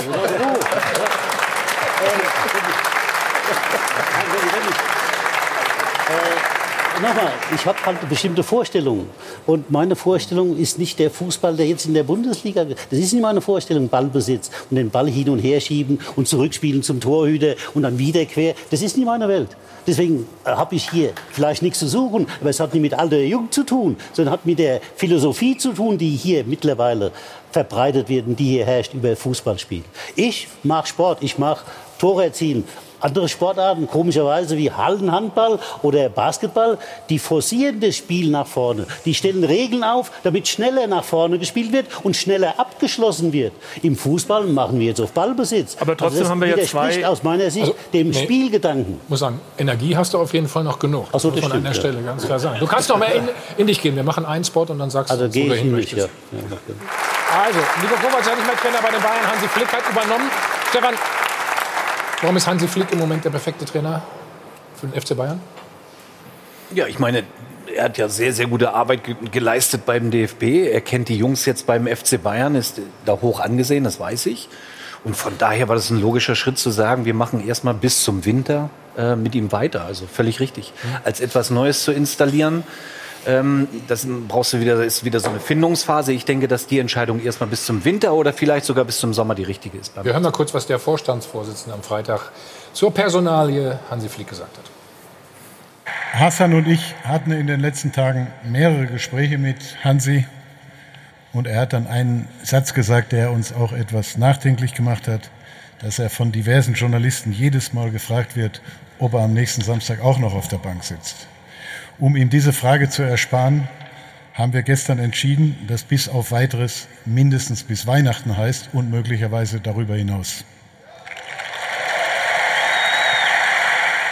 Ich finde, Hansi hat eine imponierende Vorstellung von Training, von Taktik und er hat einen sehr guten Umgang mit den Spielern. Er ist empathisch und mir gefällt sein sympathisches Auftreten. Und ich sage voller Überzeugung, wir vertrauen Hansi Flick. Das ist totales Gelaber. Das ist immer dieselbe Scheiße. Das ist immer dieselbe Warum? Warum? Scheiße. Warum? Also ich sag dir jetzt, was passiert. Ich sag dir, was passiert und nagel mich drauf fest. Wenn Hansi Flick den Erfolg nicht hat, den die Bayern sich von ihm versprechen, ist er ruckzuck weg. Guck dir die Pressekonferenzen an am Tag des Antritts der Trainer, guck dir die an am Ende des, äh, der, der Amtszeit. Immer dieselbe Scheiße. Ja, wir setzen viel Hoffnung und Aber dann, das nee, ist er ja- hat die Hoffnung nicht erfüllt. Also wird ja wieder Aber das ist- Aber das ist ja nicht nur bei den Bayern Also so. Das, Das ist überall so. Wenn, Das ist wenn Vertrauen so. da wäre, das so dann würden Sie ihm jetzt einen Dreijahresvertrag Ja, geben. bis Und Weihnachten, das ist doch schon, Weihnachten. das ist doch schon das Messer im Rücken. Aber das ist doch Bis genau die Nummer. Weihnachten Vielleicht machen sie vergessen. Weihnachten eine Spielerumfrage. Ob er denn mehrheitlich genehm Ja, was soll oder nicht. Weihnachten passieren? Soll er einen besseren Charakter kriegen? Die findet ja permanent, permanent statt. statt. Jede Ja. Woche. Und das ist ja Also der wichtige Punkt. Der Druck von den Medien war immer gleich. Aber der Einfluss der Spieler, der Druck durch die Spieler ist ja viel, viel größer geworden. Ja, aber Äh, dieses Gesülze können sie sich ersparen. Die sollen doch ganz offen Ja. sagen, wir haben keinen anderen im Moment, der macht bis Weihnachten, wenn ein anderer kommt, überlegen wir noch ja, mal. genau. Und wir, über- und wir überlegen, deshalb, weil er zweimal gewonnen hat. Trotzdem ist mir das. Da, da widerspreche ich. Vielleicht haben die schon einen für nächstes Jahr. Das kann sein. Trotzdem ist mir das zu einfach, einfach zu sagen, die Macht der Spieler ist zu groß. Und diese, dieses Klagelied der Trainer. Ein Trainer ist eben dazu verpflichtet, so mit der Mannschaft zu arbeiten, dass du einen wirklich einen engen Draht auch hast zu jedem einzelnen Spieler. Und das ist doch die Aufgabe von wirklich jungen, dynamisch, dynamischen, erfolgreichen Trainern wie Klopp, wie Rose oder wie Nagelsmann, dass du da merkst, da ist ein, ist ein, ein Bild einer Mannschaft, die wirklich äh, ja, zusammenstehen, wo der Trainer auch den Spielern den Eindruck vermittelt, ich bin an dir interessiert, ich gebe dir Vertrauen und ich höre dir auch zu, was du zu sagen hast. Also eine Kommunikation auf Augenhöhe. Und einfach zu sagen, oh, die Spieler, die sind mir heute zu, zu, zu mächtig, die rennen immer zum Präsidenten, da muss sich der Trainer auch hinterfragen, wie er davor gearbeitet hat. Aber guck dir doch den Fall dann müssen Kovac an. Die Spieler hinterfragen, Ja. die Spieler, die da oben hinlaufen. Aber Gruppen funktionieren doch nun mal so. Was ist, wie Ja. ist denn mein Charakter? Ja, das also ich schön, bin da wenn's nie so wäre. Bist du da oben hingerannt? Ich Treppen hoch, bist du verrückt? Nein. Er hat einen Aufzug genommen. Aber, aber guck dir Nein, doch- aber ich weiß, was du ich sagen würde doch nie zum Präsident gehen und sagen, ey, der Trainer, den wir haben, der Scheiße, ey. Genau. Dahinter frage ich mich jetzt mal selber. Aber das Problem vor hier war ist doch ja- bei Kovac ist ja doch mal so, wenn die anderes. Ergebnisse nicht stimmen und dann hast du ja auch eine Mitschuld normalerweise. Ne? Ja, natürlich wenn du nicht trägst du spielst. mit. Ja. Ja, aber, Ja, aber was also- Felix also Magath eben gesagt hat, ist ja, man, man muss Vertrauen aussprechen. So. Und, und Nico Kovac wurde ja äh, fast schon so Ja, systematisch geschwächt, Richtig, ja. dass jeder Spieler, der drei Spiele nicht gespielt hat, gewusst hat, wenn ich da hochrenne, finde ich Ja, gut, das haben wir jetzt aber wochenlang äh, Ja, aber das schon. ist ja. Ähm, aber jetzt, jetzt machen sie es ja schon wieder. Ja gut, Jetzt lass uns mal- nehmen wir doch einen Ancelotti, weil er ja meint, das Ja. liegt am Trainer. Wer ist der mit, den, mit solchen Nicht nur, ich- nicht zurechtgekommen? Außer bei Bayern über. Ja. Nur bei Bayern nicht. Das Ding ist, ihr kommt halt aus einer anderen Zeit. Ne? Also du noch mehr als Ja, so er. schlimm aber ist es jetzt nicht, aber Während, ist okay. während vielleicht, bei euch, während vielleicht Das bei hört euch sich noch an, üblich war, dass man mal ein klares Wort gesprochen hat oder vielleicht sogar ein bisschen, bisschen brutaler, rauer mit den Spielern umgegangen ist, ist es heute antiautoritäre Erziehung. Die Spieler sind vertätschelt und verhätschelt bis zum geht nicht mehr. Und wenn der Trainer ihnen nicht in den Kram passt, dann Auch. beschweren Ja. sie sich darüber. Ja. Aber Ja, die Spieler aber- sind doch die Leistungsträger. Aber nicht nur die antiautoritäre Erziehung, aber auch die sozialen Du hast, ja eben, du hast ja eben moniert, dass wir über den Tabellenführer noch nicht gesprochen haben. Ja, ne? ich finde die scheinen im Moment. ich Nee, warte ich geh mal zu. Als Gladbach. Die scheinen das einen ist bei perfekten Gladbach Trainer- besser. Die Das scheinen bei einen perfekten oder sehr, sehr guten Trainer zu haben. Gut, bitte. Absolut, absolut richtig. Und äh, die Frage mit dem perfekten Trainer gebe ich dann gleich noch in die Runde. Wir schauen aber erstmal auf das Weiße Weste-Ranking. Da gab es zwölf im Oktober 600 Euro ins Phrasenschwein. Lukas Radetzky führt da bei den zu Null Spielen. Aber der beste Torhüter aktuell in der Bundesliga, das ist der Mann auf der drei, Jan Sommer. Also der Gladbacher Torhüter. Der hat 80 Prozent der äh, Torschüsse auf seinen Kasten bislang abgewehrt. Insgesamt sowieso nur elf Gegentore. Ja. Und dieser gehaltene Elfmeter gegen Bremen war wahrscheinlich ja, so die Krönung des ersten Saisondrittels mit nur 1,83 Meter. Er ist der kleinste Torhüter. Und diese ersten elf Spieltage der Gladbacher ja, waren eine reine Erfolgsgeschichte. Das liegt auch am Trainer, an Marco Rose. Äh, Max Eberl, der nächste Woche zu Gast sein wird, wollte ja unbedingt einen, der diesen intensiven Powerfußball spielen kann. Und das kann er definitiv. Somit sind, das möchte ich noch mal kurz erwähnen, seit 2019 zum ersten Mal nicht die Dortmunder oder die Bayern fünf Spieltage in Folge Spitzenreiter, sondern mal wieder die Gladbacher. Und die Frage an euch, an die Runde, ist denn Marco Rose so etwas wie der Prototyp eines idealen Trainers? Ja, den brauche ich nicht fragen, das ist schon klar.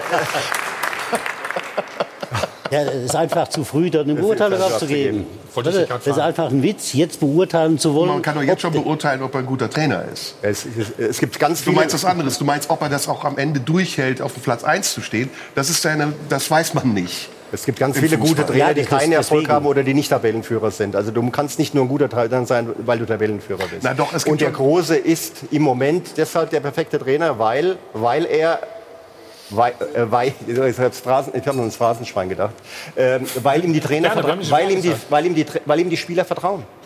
Warum vertrauen ihm die Spieler? Weil das, was er sagt, Erfolg bringt. Und das, deshalb, und, Nein, und nicht er hat natürlich, Nicht nur das. Ja, natürlich nicht nur das. Eine andere natürlich Tonart. Ist eine eine andere ganz andere Tonart, auf die sie vielleicht auch richtig gewartet haben nach anderthalb Jahren Hacking, der, der auf Und eine auch andere Favre, Art auch Favre und auch war nicht Favre. einfach. Favre genau, war nicht einfach. genau. Ist es immer noch nicht Haben da-. Aber nach haben 0-4 darauf gegen Wolfsburg hätten sie natürlich schnell den Glauben verlieren können. Ne? Da hat er gut die Kurve gekriegt. Äh, ja, klar, klar. So. Aber jetzt, Also ich erlebe es ja aber hautnah wir im reden ja nicht von Spieltag zu Spieltag. Ich erlebe es also, ja, erleb's ja in Gladbach ziemlich hautnah. Und ich muss sagen, es gibt einen wirklich spürbaren Unterschied zwischen Marco Rose und dem, was vorher war, also inklusive Favre, inklusive Hacking. Ähm, Der zeigt sich im Spiel der Mannschaft, der zeigt sich in der Mentalität der Mannschaft, nicht immer in den Ergebnissen, aber gut.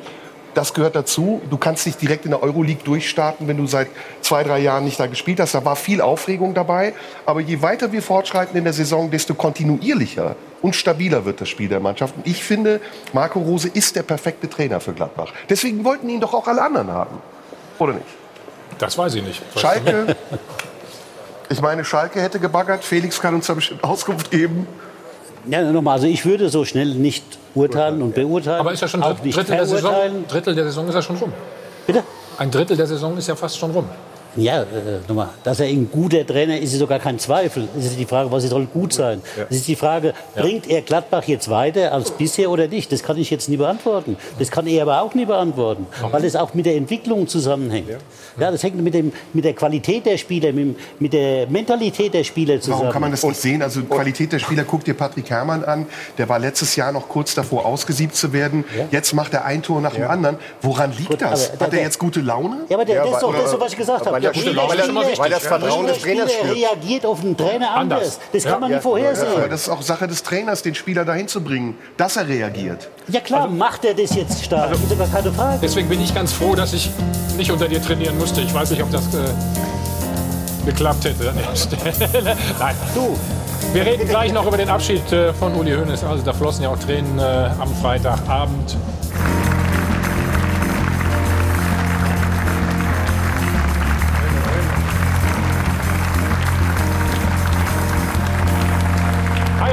Band, live aus dem Hilton Hotel am Münchner Flughafen, der Check 24 Doppelpass. Felix, ich muss noch mal nachhaken. Du hast eben gesagt, in Dortmund passt das auch nicht mehr so ganz mit dem Trainer. Glaube ich, ja, aus, aus dem, was die Mannschaft bietet im Moment, glaube ich, na, wenn jemand nach einem 0 zu 2 eine Halbzeit lang super spielen kann und dann drei Tage später nach München, kommt und ein Trainingsspiel abliefert beim vermeintlichen Meisterschaftsfavoriten, da wundere ich mich. Was hättest du denn mit der Mannschaft gemacht nach so einem Spiel? Keine Ahnung. Hast du nicht nachts immer Training eingesetzt und sowas? Nee, ne? Ich habe auch schon mal nachts um drei trainiert, ja. Aber Oder hast du den Bus irgendwo ausgesetzt und dann mussten die zurücklaufen oder so? Nee, nee, nee, nee, nee, nee, nee, nee. ich habe nachts um drei trainiert, als wir, ich weiß gar nicht mehr woher, Um um irgendwoher, drei, ja? irgendwoher vom Europapokalspiel kamen. Und da haben wir dann nachts um drei trainiert. Dafür durften die Spieler dann ausschlafen. Ja. So. Dann waren die um fünf, fünf zu Hause. Nee, waren um fünf, waren um, Ja, ja, waren um fünf zu Hause und durften bis acht schlafen. So, Ruth, bitte. Ja, also ähm, abschließend können wir sagen, EM-Quali haben wir geschafft, aber Ja. den Glanz haben wir ziemlich verloren, was die Nationalmannschaft betrifft. Und wir lösen unser Live-Voting aus. Es bleibt leider dramatisch. 89 Prozent sagen also, Glanz ist verloren gegangen und wir wollen es nicht versäumen, auch noch Ihre Anrufe zu hören, liebe Zuschauer. Hier das Dupafon. Ja, ich denke, die Fußballfans in Deutschland haben eigentlich einen Cut erwartet nach der Fußball-WM. Den Neuanfang mit einem Joachim Löw als Trainer nehmen die Fußballfans einfach den DFB nicht ab. Ganz sicher hat die Nationalmannschaft an Glanz verloren. Schuld daran natürlich die verkorkste WM in Russland. Dazu kommen dann Spielansetzungen 21 Uhr mitten in der Woche. Wer soll als Jugendlicher oder als Kind da hingehen? Und dazu kommen weiterhin Preise von 80 Euro für einen Gegner wie Weißrussland. Die Zuschauer kommen nicht wegen der Mannschaft nicht mehr ins Stadion, sondern wegen Jogi Löw. Die Nationalmannschaft hat nicht an Glanz verloren, der DFB hat sich von den Fans entfernt. So, Dienstag geht's weiter. Gegen Nordirland, dann in Frankfurt. Tabellenführung muss gefestigt werden, kann man an der Stelle nur sagen. So, Freitag, der große Tag. Ein besonderer Tag äh, im deutschen Fußball. Der Abschied von Uli Hoeneß. Wir gucken uns mal ein paar Bilder an, hören noch mal rein. Es war eine wunderschöne Zeit. Ich sage Ihnen, das war's. Ich habe fertig. Danke.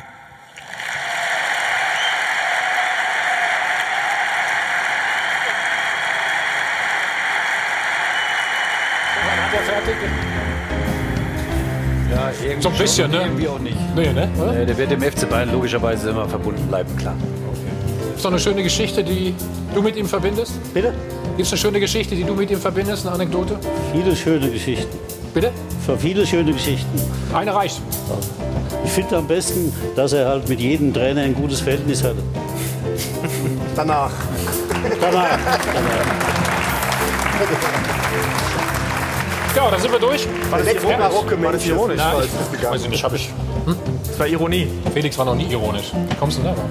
Doch, ich habe das, glaube ich, rausgehört. Das Nein, war ironisch gemeint. So, also. Vielen Dank, Felix, alles Gute. Fast Sarkasmus. Gleichfalls. Ja. Wir noch den Rest. Ruth, Teil von Adel und Welt. Und jetzt gibt es nochmal Dokumentation. Servus Uli. Und danach gibt es dann, ich muss gucken, Grand Slam auf Darts Live. Das Halbfinale und das Finale. Also viel Spaß weiter im Programm bei Sport 1. Wir sehen uns nächste Woche wieder mit Tabellenführer. Ist ja egal, wie sie spielen. Ne? Max Eberl ist dann zu Gast. Schönen Sonntag. Tschüss.